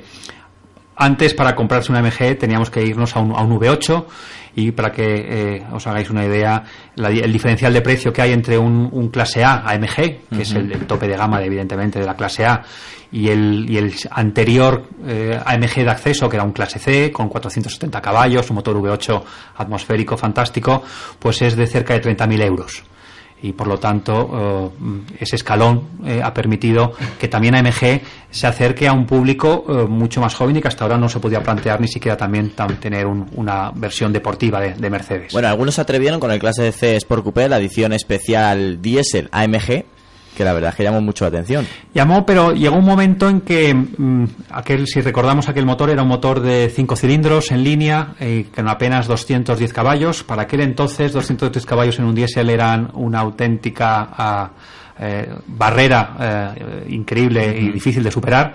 Y al, al año de sacar ese motor, eh, pues Mercedes-Benz, ya no AMG, Mercedes-Benz sacó un motor V6 diésel eh, en V, hasta ahora los, eh, 10 los seis cilindros que tenía Mercedes en, en diésel eran, en, En eran en línea. línea. Y de serie, ese motorcito de 3 litros daba 210 caballos. los mismos caballos que daba la versión potenciada de la MG, por lo tanto llegó un momento que no tenía más sentido el seguir evolucionando con ese motor de cinco cilindros, evidentemente, porque había una versión eh, de serie normal que daba más potencia y consumía menos y era tecnológicamente eh, mucho más avanzada. Desde entonces AMG se ha centrado en, los motores eh, gasolina y con el cuatro cilindros, este último, que también estará disponible en el GLA, pues eh, desde luego eh, cubre un espacio que eh, hasta ahora no estaba cubierto por AMG. Pero para toda la gente que no lo sepa, Mercedes siempre ha sido pionera en el mundo de los diésel, gracias a Rudolf Diesel, y ha sido también pionera pues con motores tan buenos como el que has relatado hace nada. El 5 cilindros era el 270 CDI, para que lo recordemos, que además ha estado montado en desde el ML a berlinas, eh, todoterrenos, coupés, incluso también cabrios, o sea que es un motor eh, que todavía hay miles de unidades por ahí eh, circulando. Bueno, ahora sí que ab- abro el debate a toda la, a toda la mesa, porque sé que tenéis alguna pregunta, pues adelante, que es el momento. Bueno, estuvimos hablando hace unas semanas en el programa sobre la nueva clase V, una novedad de, de Mercedes que va a venir pegando fuerte. Y que se fabrica en España, además. Mm. Eso no, hay, hay que recalcarlo, Hay ¿eh? que recalcarlo. En Vitoria. Sí. Entonces, eh, te queríamos preguntar qué nos puedes contar, qué novedades puede haber sobre esta nueva, nueva clase V. Bueno, es, eh, lo primero es el cambio de nombre. Eh, eh, clase V hasta ahora no existía como tal, pero existió en, Sí. el- en, en- en eso también te quería preguntar, porque cuando en el 2003 sustituyó la, la caja 638 a la 639, la clase V se denominó Viano. Viano, y en este caso. ¿por qué vuelven a la clase V? ¿Ha habido alguna razón de peso? ¿O, o De peso no, es pura y exclusivamente Claro. eh, estratégica de, de- de marketing. Homogenizar, quizás. No, no, tampoco, porque eh, te- hay que tener en cuenta que la clase V, eh, anterior Viano, eh, se, fa- se han fabricado siempre y se fabrican en, en Vitoria. Además, Vitoria. ahí viene la, la V o, Sí. y no deja de ser un derivado de la furgoneta Vito. ¿Mm? También Vito, Vitoria. De Vitoria, que efectivamente. duda, la V eh, irá siempre ligada a estos dos productos y, y no es por otra razón que por la de fabricarse en, en Vitoria, sin duda. Todo un detalle. Y, y precisamente esa ah, similitud que siempre ha mantenido con el vehículo industrial, con la furgoneta, pues también eh, ha sido un poco eh, el hándicap que ha tenido muchas veces eh, a la clase V o al Alviano para, para despegar. Es un vehículo magnífico con tres, con tres tamaños, con capacidades para desde 6, 7 o hasta 8 Se pasajeros. asociaba demasiado industrial, puede ser. Totalmente. Y la forma que tenía y los acabados, aunque cada vez eh, eh, intentaban diferenciarse más, pero eh, al final lo que era era utilizar el mismo salpicadero, pero con otras molduras, eh, moquetas, los asientos tapizados de otra forma. Y precisamente con el clase V nuevo, lo que, lo que se ha hecho es eh, romper por completo con la, la imagen que tenía de vehículo industrial. Eh, hay que reconocer, evidentemente, que al fabricarse en la misma fábrica eh, comparte lo que es la plataforma, ¿eh? pero ya el morro será completamente distinto. Hasta ahora era únicamente los- las diferencias las notábamos en el paragolpes, no, ahora no. Ahora la parrilla es completamente distinta, la forma de los faros es también será completamente distinta, porque y también es- en esa estrategia de lanzamiento se ha distanciado muchísimo el lanzamiento de la clase V de la eh, furgoneta que saldrá cuatro meses después, para precisamente que no haya una relación directa entre un producto y el otro. Y los interiores no tendrán tampoco nada que ver. De hecho, el interior de la nueva clase V es muy muy similar al del clase C que veremos en, también dentro de un mes eh, a la venta ya en- por las calles es- españolas. E incorpora toda la tecnología de los turismos. Con esto lo que se ha querido es precisamente es eh, meterlo dentro de lo que es la gama de, turismos y por eso también igual que todos tenemos clase A, clase C, eh, todos llevan el, sobrenombre clase delante de, de una letra para denominar a los turismos, pues ha querido también para asociar el nuevo monovolumen de Mercedes a los turismos es eh, clase y la V que era su tradicional denominación. ¿Alguna pregunta más? Hemos hablado largo y tendido de Mercedes, yo creo que hemos repasado Yo, yo no, actualmente no- todo. no me puedo quedar sin preguntar, y Sergio además me lo ha sugerido antes, o no- nos hemos sugerido una temática, y, y yo creo que quería hacer una pregunta al margen de la que después le pueda hacer Sergio, y es, eh, vosotros estáis involucrados en la Fórmula 1, eh, eh, estáis teniendo mucho éxito, por lo menos la última temporada despegó bastante el equipo y me gustaría saber, saber si a nivel local, aquí en España, existe o notáis algún tipo de correlación entre eh, lo que es la Fórmula 1 y vuestra y la repercusión en ventas, si se nota en algo, si hay... Pues sinceramente no. No. Sinceramente, el, eh, en España los aficionados a la Fórmula 1, más que aficionados a la Fórmula 1, son alonsistas. Eh, y, y realmente mm, afición a la Fórmula 1 antes de que llegara Alonso en España había muy muy poquita Muy poquita, Sí. Eh, muy muy poquita la gente era además eh, hasta aquella época eh, era de escuderías no era de pilotos Mm. igual que de un, de un equipo de fútbol si Ronaldo se va mañana al Barcelona eh, los del Madrid que sí que les guste Ronaldo no seguirán al, Barcelona. Ah, es. y antiguamente la gente era de escuderías era de McLaren era de Tyrrell eh, de- etcétera etcétera no seguías a un piloto como tal y ahora em, en España no hay esa madurez eh, y tampoco creo que la deba haber. Eh, eh, es difícil que porque un Fórmula 1 de una marca determinada gane un campeonato asocie el usuario normal que su coche, el, el utilitario que se compra, eh, tenga mucho que ver con, ese, con esa marca que ha podido ganar un campeonato del mundo o que lleve motores de una determinada marca. Lo que da es imagen, sin duda. y, y- y estar en, en la eh, categoría máxima del automovilismo deportivo, como es la Fórmula 1, pues a, a una marca como Mercedes o cualquier otra marca, habéis hablado antes de Ferrari, que es sin duda es la, la- única marca que ha estado presente desde el primer campeonato hasta el último como tal, eh, y además como, como, como, escudería propia, pues eh, es por algo, ¿eh? Es por algo.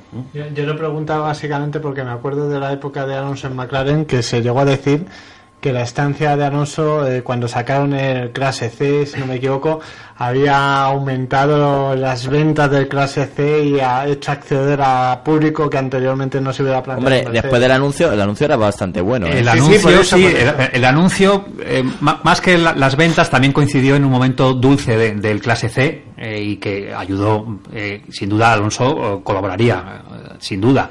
Pero curiosamente, el anuncio, el clase C que salía era blanco. Hasta ahora los, el color blanco en España estaba, en Madrid por lo menos, demonizado, eh, hacia, Sí. taxis, ¿no? Y, no era un color, no era un color eh, habitual en los turismos. Eh, actualmente podemos verlo ya en todas las marcas Sí. deportivos, utilitarios, descapotables. Y curiosamente, en aquel anuncio que salía el, el clase C blanco, lo que hizo fue eh, despegar de ser un color que no tenía ningún sentido, eh, se vendían básicamente platas y negros, pues de repente a ser el tercer color más vendido de en aquel momento. Y eso sí que fue gracias a Alonso y al anuncio. ¿Crees Y- que y- al menos sí puede ser eh, una buena herramienta para rejuvenecer la marca, que es siempre lo que el caballo de batalla que ha ido teniendo Mercedes y que hemos comentado ya a lo largo del programa? Pero tienes que ganar. El problema de la alta competición es que tienes que eh, tienes que ganar para que te consideren, ¿no? Porque si además el año pasado ha sido un año bueno, lo que pasa que el de Red Bull y Vettel ha sido muchísimo mejor. Pero pero hasta ahora um, eh, cuando Mercedes-Benz decide comprarle el equipo a a, a Brown eh, que arrasaron y por lo tanto puedes pensar que eh, un equipo, una escudería que arrasa al año siguiente, que lo único que hace es cambiarle el nombre y cambiar y pintarlo de otro color el coche, pues hombre, arrasar no sé, pero por lo menos hacerlo eh, muy muy bien y estar entre los tres primeros y codeándote para decidirte el campeonato en los últimos grandes premios. Y cuando eso no sucede, pues la imagen de la marca en aquel momento em, baja, por lo tanto, de la misma forma que te ayuda también a, a mantenerte y a que te consideren de una forma, si no lo haces bien, eh, pues dicen, pues no me compro un Mercedes porque se rompen, o me compro un Mercedes porque mira qué bien van. Mm. Y de hecho, por ejemplo, la pretemporada, los test de invierno que se han realizado hasta ahora, pues eh, Mercedes ha sido el que más ha sorprendido, Sí. no solo la escudería, Se le sino to- huevo, ¿eh? todas las escuderías que, que, que lleva el motor Mercedes, ¿no? Pero eso sinceramente también es, es, eh, detrás habrá un trabajo eh, desde luego eh, grandísimo para poder llegar a, a esos resultados de este pre, eh, pretemporada que ha habido porque son motores nuevos para todos o sea, aquí partimos de cero todos Y habrá un trabajo también para pasar esa transferencia de tecnología desde esos 1.6 V6 turbo de Fórmula 1, por ejemplo, al proyecto C190 del que estábamos hablando antes. Bueno, será- aquel motor llevará un V8, pero eh, el, o sea, el, el coupé nuevo llevará un V8, pero sin duda la tecnología de los turbo, pues eh, no os quepa la menor duda que el, que el clase A del motor del que hemos hablado, algo de tecnología de Fórmula 1 tienen ese motor para conseguir ese rendimiento. Bueno, nos escriben aquí en Twitter, ya sabemos que esto es en riguroso directo. Dice, la influencia de Alonso es clara. Dice, pero no creo que la venta de Ferrari suba mucho en España gracias a Alonso. bueno, aquí algunos nos lo estamos planteando ya Sí, sí, directamente. pero durante muchos años. Bueno, pues muchísimas gracias Enrique por acompañarnos. La verdad es que hemos hecho un repaso exhaustivo a Mercedes. Eh, ha sido un placer tenerte aquí en los estudios de COPE. Te invitamos a, a que estés en la prueba de la semana y en el espacio de Fórmula 1. Y que bueno, ya sabes, los micrófonos de COPE Madrid Sur quedan abiertos. Muchísimas gracias a vosotros.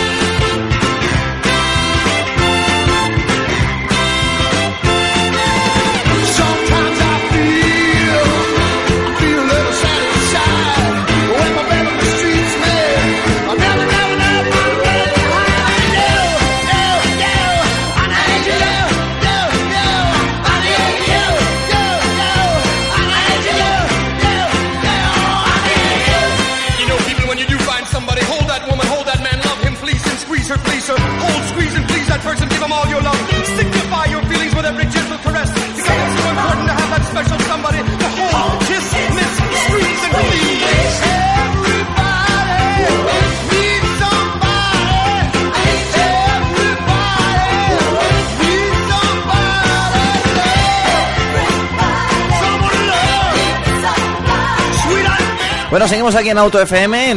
Vamos a hacer la prueba de la semana, ya sabes, una de las secciones que más gusta y la verdad que más nos demandan los oyentes. Y esta vez yo creo que va a gustar también mucho porque es un coche especial, es un coche que, bueno, que muchísimos oyentes ya la la han leído a través de, de la página web y ahora pues van a disfrutarlo pues nuestros comentarios más cercanos. Estamos eh, refiriéndonos a la prueba del Peugeot 208 GTI, una fiera amaestrada. No es la primera vez que la sigla GTI, como bien sabéis, acompañan a un modelo de la marca de León. Algunos como el 205, el 309, el 306 o el 206 han llevado este apellido y aún siguen recordados después de muchos años. Este nuevo 208 se ha comparado mucho con el mítico 205 GTI, eh, sobre todo por tamaño, que bien sabemos que el 207 era más grande que este 208 y en cierto modo, pues él es el abuelo y el nieto.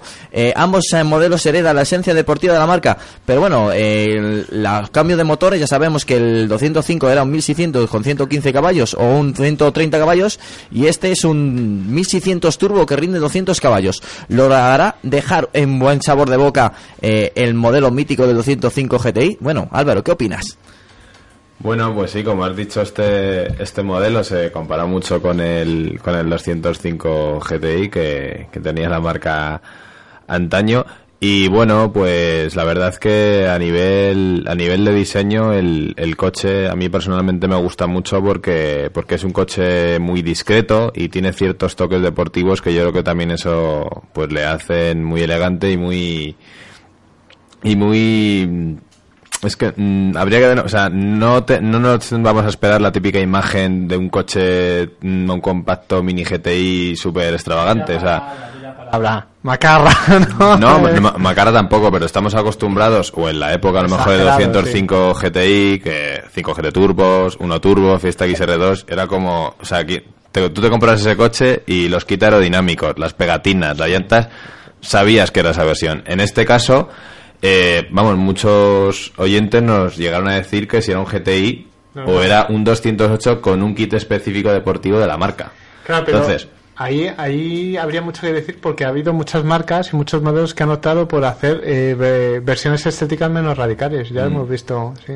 Entonces, eh, mm, a mí me gusta por eso, porque es un coche discreto pero con toques deportivos. Las llantas 17 son un nuevo diseño, diseño específico para, para este modelo y la verdad que, que con el cromado y el negro brillante combinado queda, queda muy bien. El cromado también lo encontramos en los espejos retrovisores, en, en la calandra delantera, en tineros delanteros y luego también en los exteriores de las ventanillas traseras el cromado también está presente debajo de, los de las siglas GTI que es algo que también recuerda al, al añorado 205. Interiormente, aquí yo voy a proponer un debate. Se ha criticado mucho la postura de conducción por el cockpit con el volante pequeño, porque mm, mucha gente decía que gente de talla media baja más no lo veía. Pablo, ¿no? Que lo comentaba más de una vez. Mm, Exactamente. Que- que no- Entonces, mm, yo realmente, este coche tuvimos la oportunidad de tener en el circuito de Jarama y yo cogía diferentes personas de diferentes altas, de diferentes tallas para que se montaran y la verdad que tampoco se quejaban de eso. Pero Sí que verdad tendrían que, ver la cara de ten- Álvaro cuando comenta sobre este coche que quiere decir que se le ha pasado bomba, ¿eh? Tenía pasado. que, tenían que subirse el asiento al, al, al, al tope, pero realmente decían que, que era muy cómodo, porque ya te digo, o sea, vamos, es lo que digo, la prueba, realmente es que te sientes como en un playset y estás A frente a una lo único, videoconsola. lo único, lo del volante sí que te da razón en el sentido de que es un poco más pequeño de lo que te esperarías, que es como muy PlayStation. ¿no? Claro, O sea, exactamente. En un 208 cuadra ese volante. En un 308 parece mucho más pequeño de lo que eso, incluso en un 2008 sí que es mucho más pequeño, pero para el 208 es fantástico el tamaño. Yo debo reconocer que yo voy a gusto en el 208, pero después de haber cogido unas cuantas unidades. Porque al principio eso de subirte y tener que modificar tu postura, tú tienes una, una forma de sentarte. Entonces, a mí lo que me fastidia es que un coche me cambie mi forma de estar sentado para poder ir viendo las cosas como quiero o para no estar sentado muy alto. Además, sí que es verdad que yo al final, llevando el volante más bajo de lo que yo lo llevaría, voy, voy a gusto. Pero también es verdad que al final es una postura cómoda, vas relativamente relajado, o sea, Mm. tampoco es una postura forzada en ningún caso. Y al final acabas eh, yendo a gusto. Yo creo que la persona que se compra un coche, el- al principio le, le chocará, modificará un poquito su conducción, su postura de conducción, pero yo, yo creo que al final te acostumbras a ello y no es un problema grave. Yo, por ejemplo... Eso es un mes, eh, el coche.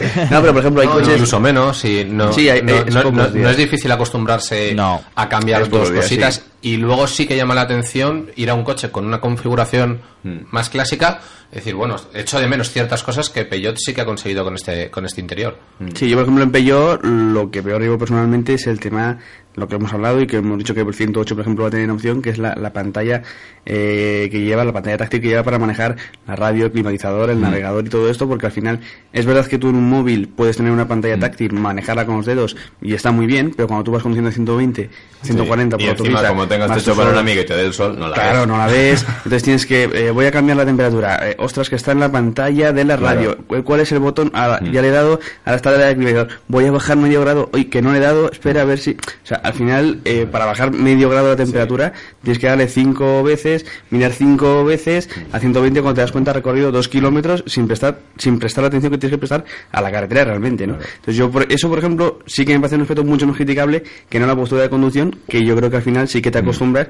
Y yo insisto en que incluso en el 208 GTI para ir deprisa en un momento dado, Claro, que es- es lo que te tampoco te supone un problema decir, ostras, que la- agilidad o tal. Esta postura de conducción, a la hora de conducir rápido, transmite muchas sensaciones de- deportivas. Vamos, a mí al menos me lo, me lo pareció por lo, porque realmente, pues eso, tienes como un mayor control de todo, de los mandos, del volante, de la palanca de cambios.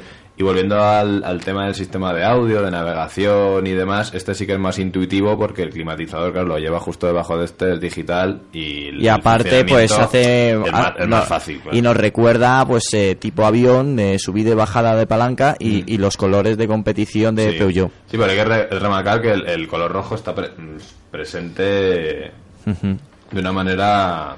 Imperiosa. Sí, de una manera importante, tanto en alrededor del aerador, en los tiradores de las puertas, eh, los asientos también son de cuero y son mixtos Ujú. color negro y, y rojo. Entonces, la verdad que eso también te confirma un aspecto muy deportivo. Comportamiento. Comportamiento. Bueno, yo primero mm, te voy a hablar del motor.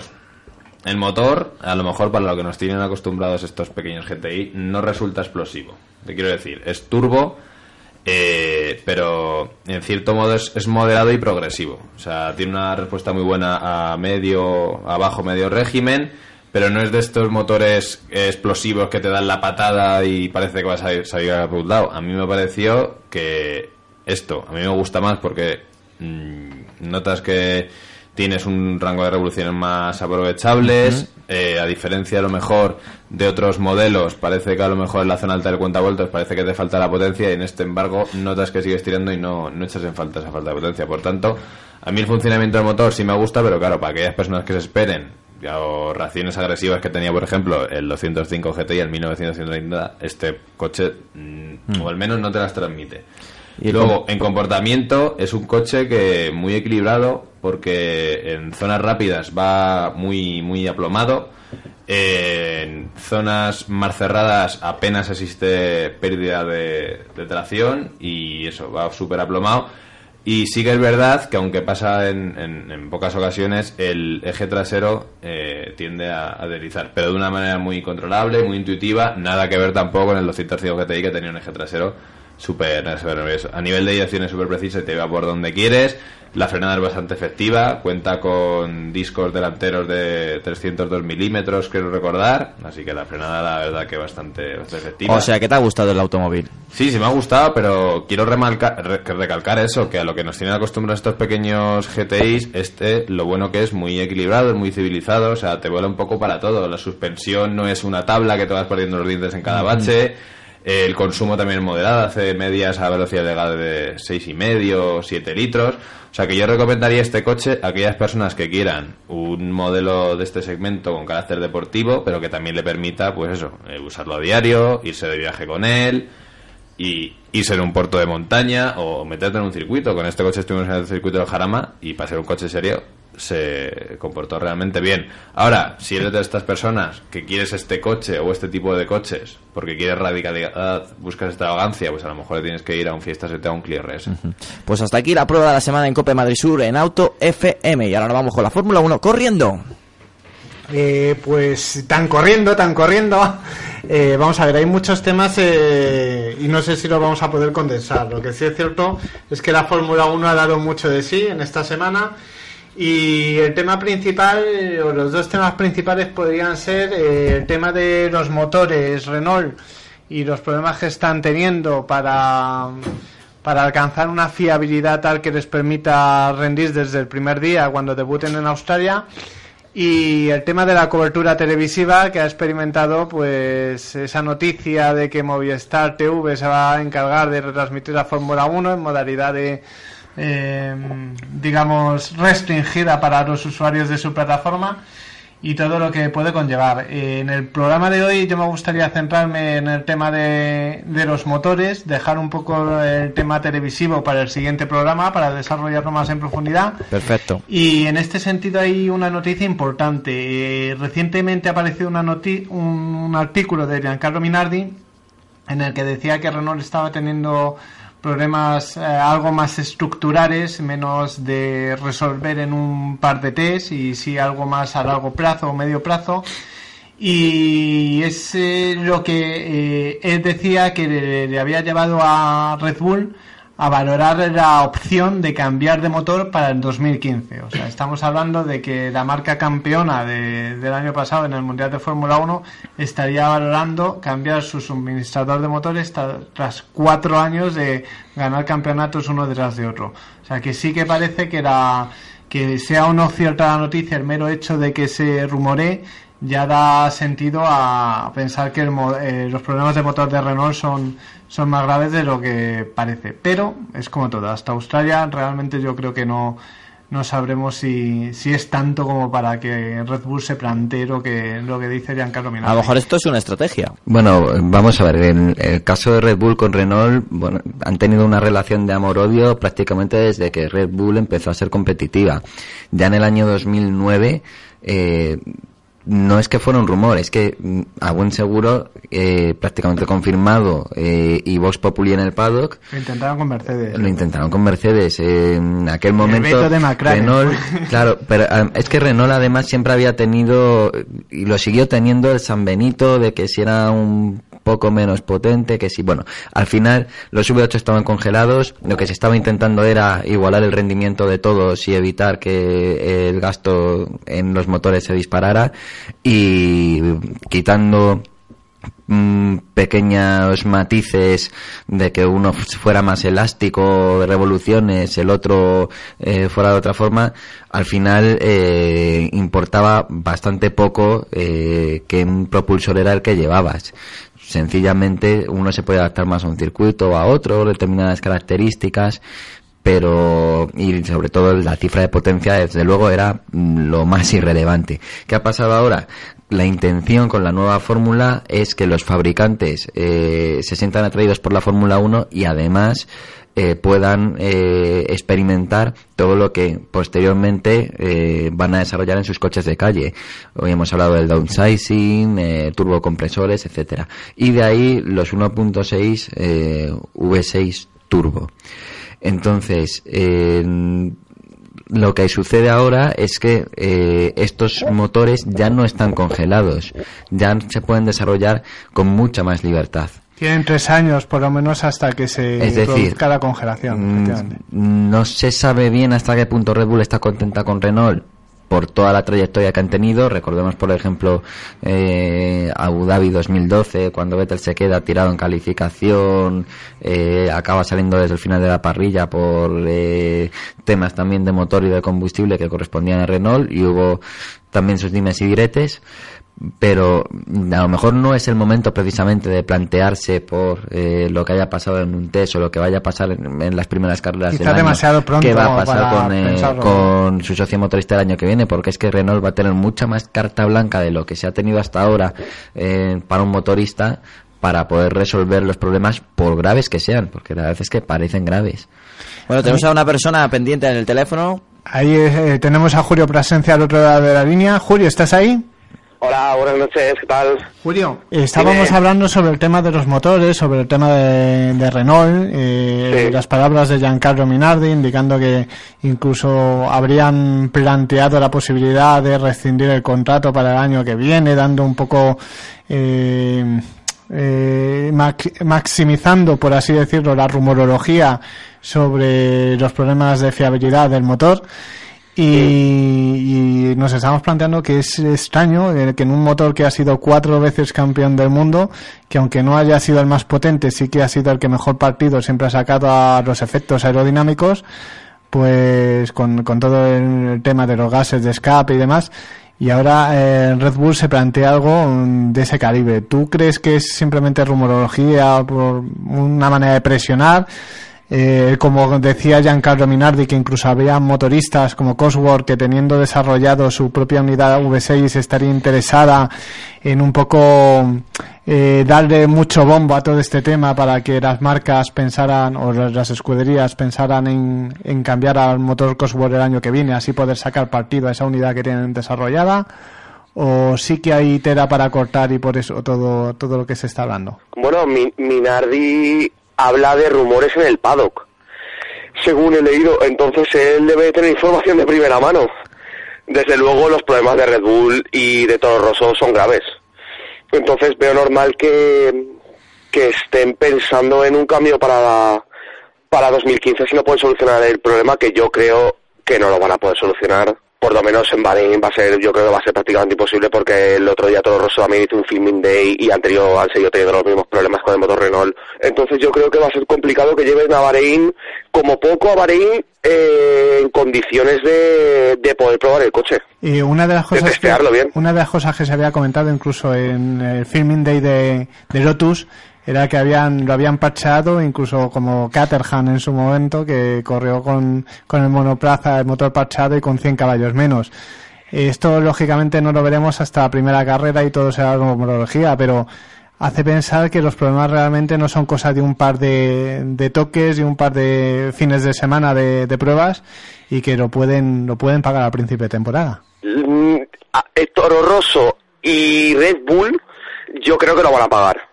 Lotus es una incógnita. El primer día dijeron que habían tenido pruebas, pero el segundo, eh, Gerard López dijo que no habían tenido ningún problema y que el coche había ido como la seda. Entonces, De hecho, se ha llegado a rumorear que hubo ingenieros de los otros equipos de Renault presentes en el filming day de Sí. Lotus, porque parecía que Lotus, por arquitectura, sabía cómo manejarse mejor con el motor Renault y evitar los problemas de fiabilidad, de refrigeración, etcétera. Pero es un rumor como lo de Minardi. Ahora vivimos de, ahora por el momento vivimos de rumores. Lo que está claro, lo que se ha podido comprobar en Jerez es que ellos tienen problemas. Todos Rossi y Red Bull tienen problemas claros y, y queda la incógnita de, de Lotus en Bahrein.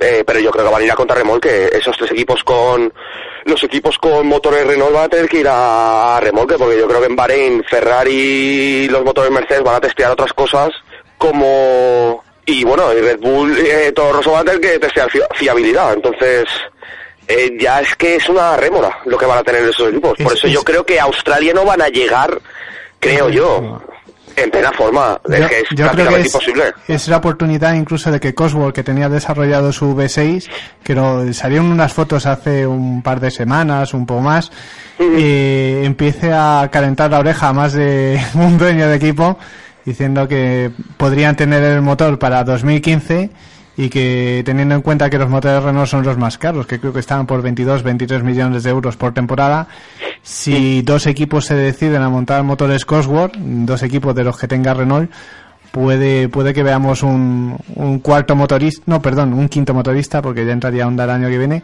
y que precisamente desde Cosworth también están interesados en un maximi, ¿cómo se dice? En agravar un poco la una crisis, dulce, ¿no? vengan- una Una dulce, dulce venganza, venganza. para Cosworth porque realmente Renault lo expulsó del mercado sí. y así lo ha dicho Mark Gallagher, responsable de Cosworth eh, sobre eh, por qué ellos no tienen un motor V6 no porque no hayan querido sino porque Renault quiso suministrar a cuatro equipos y claro eh, aunque sea por imagen de marca y por conseguir más patrocinadores es mejor tener un motor Renault para cualquier escudería Bueno, si me permitís, eh, que- quedamos hasta aquí eh, este gran debate. Eh, al principio de temporada la, hablamos largo y tendido de esto, que la verdad es que eh, está corriendo tinta y, y está corriendo muchísimas Te- páginas web. Tenemos ahí un especial pendiente, ¿verdad? Efectivamente. Antes de que comience la temporada. Muchísimas gracias, Julio, por estos minutos que has dedicado a, a Cope Madrid Sur. Y como Un siempre placer, te decimos.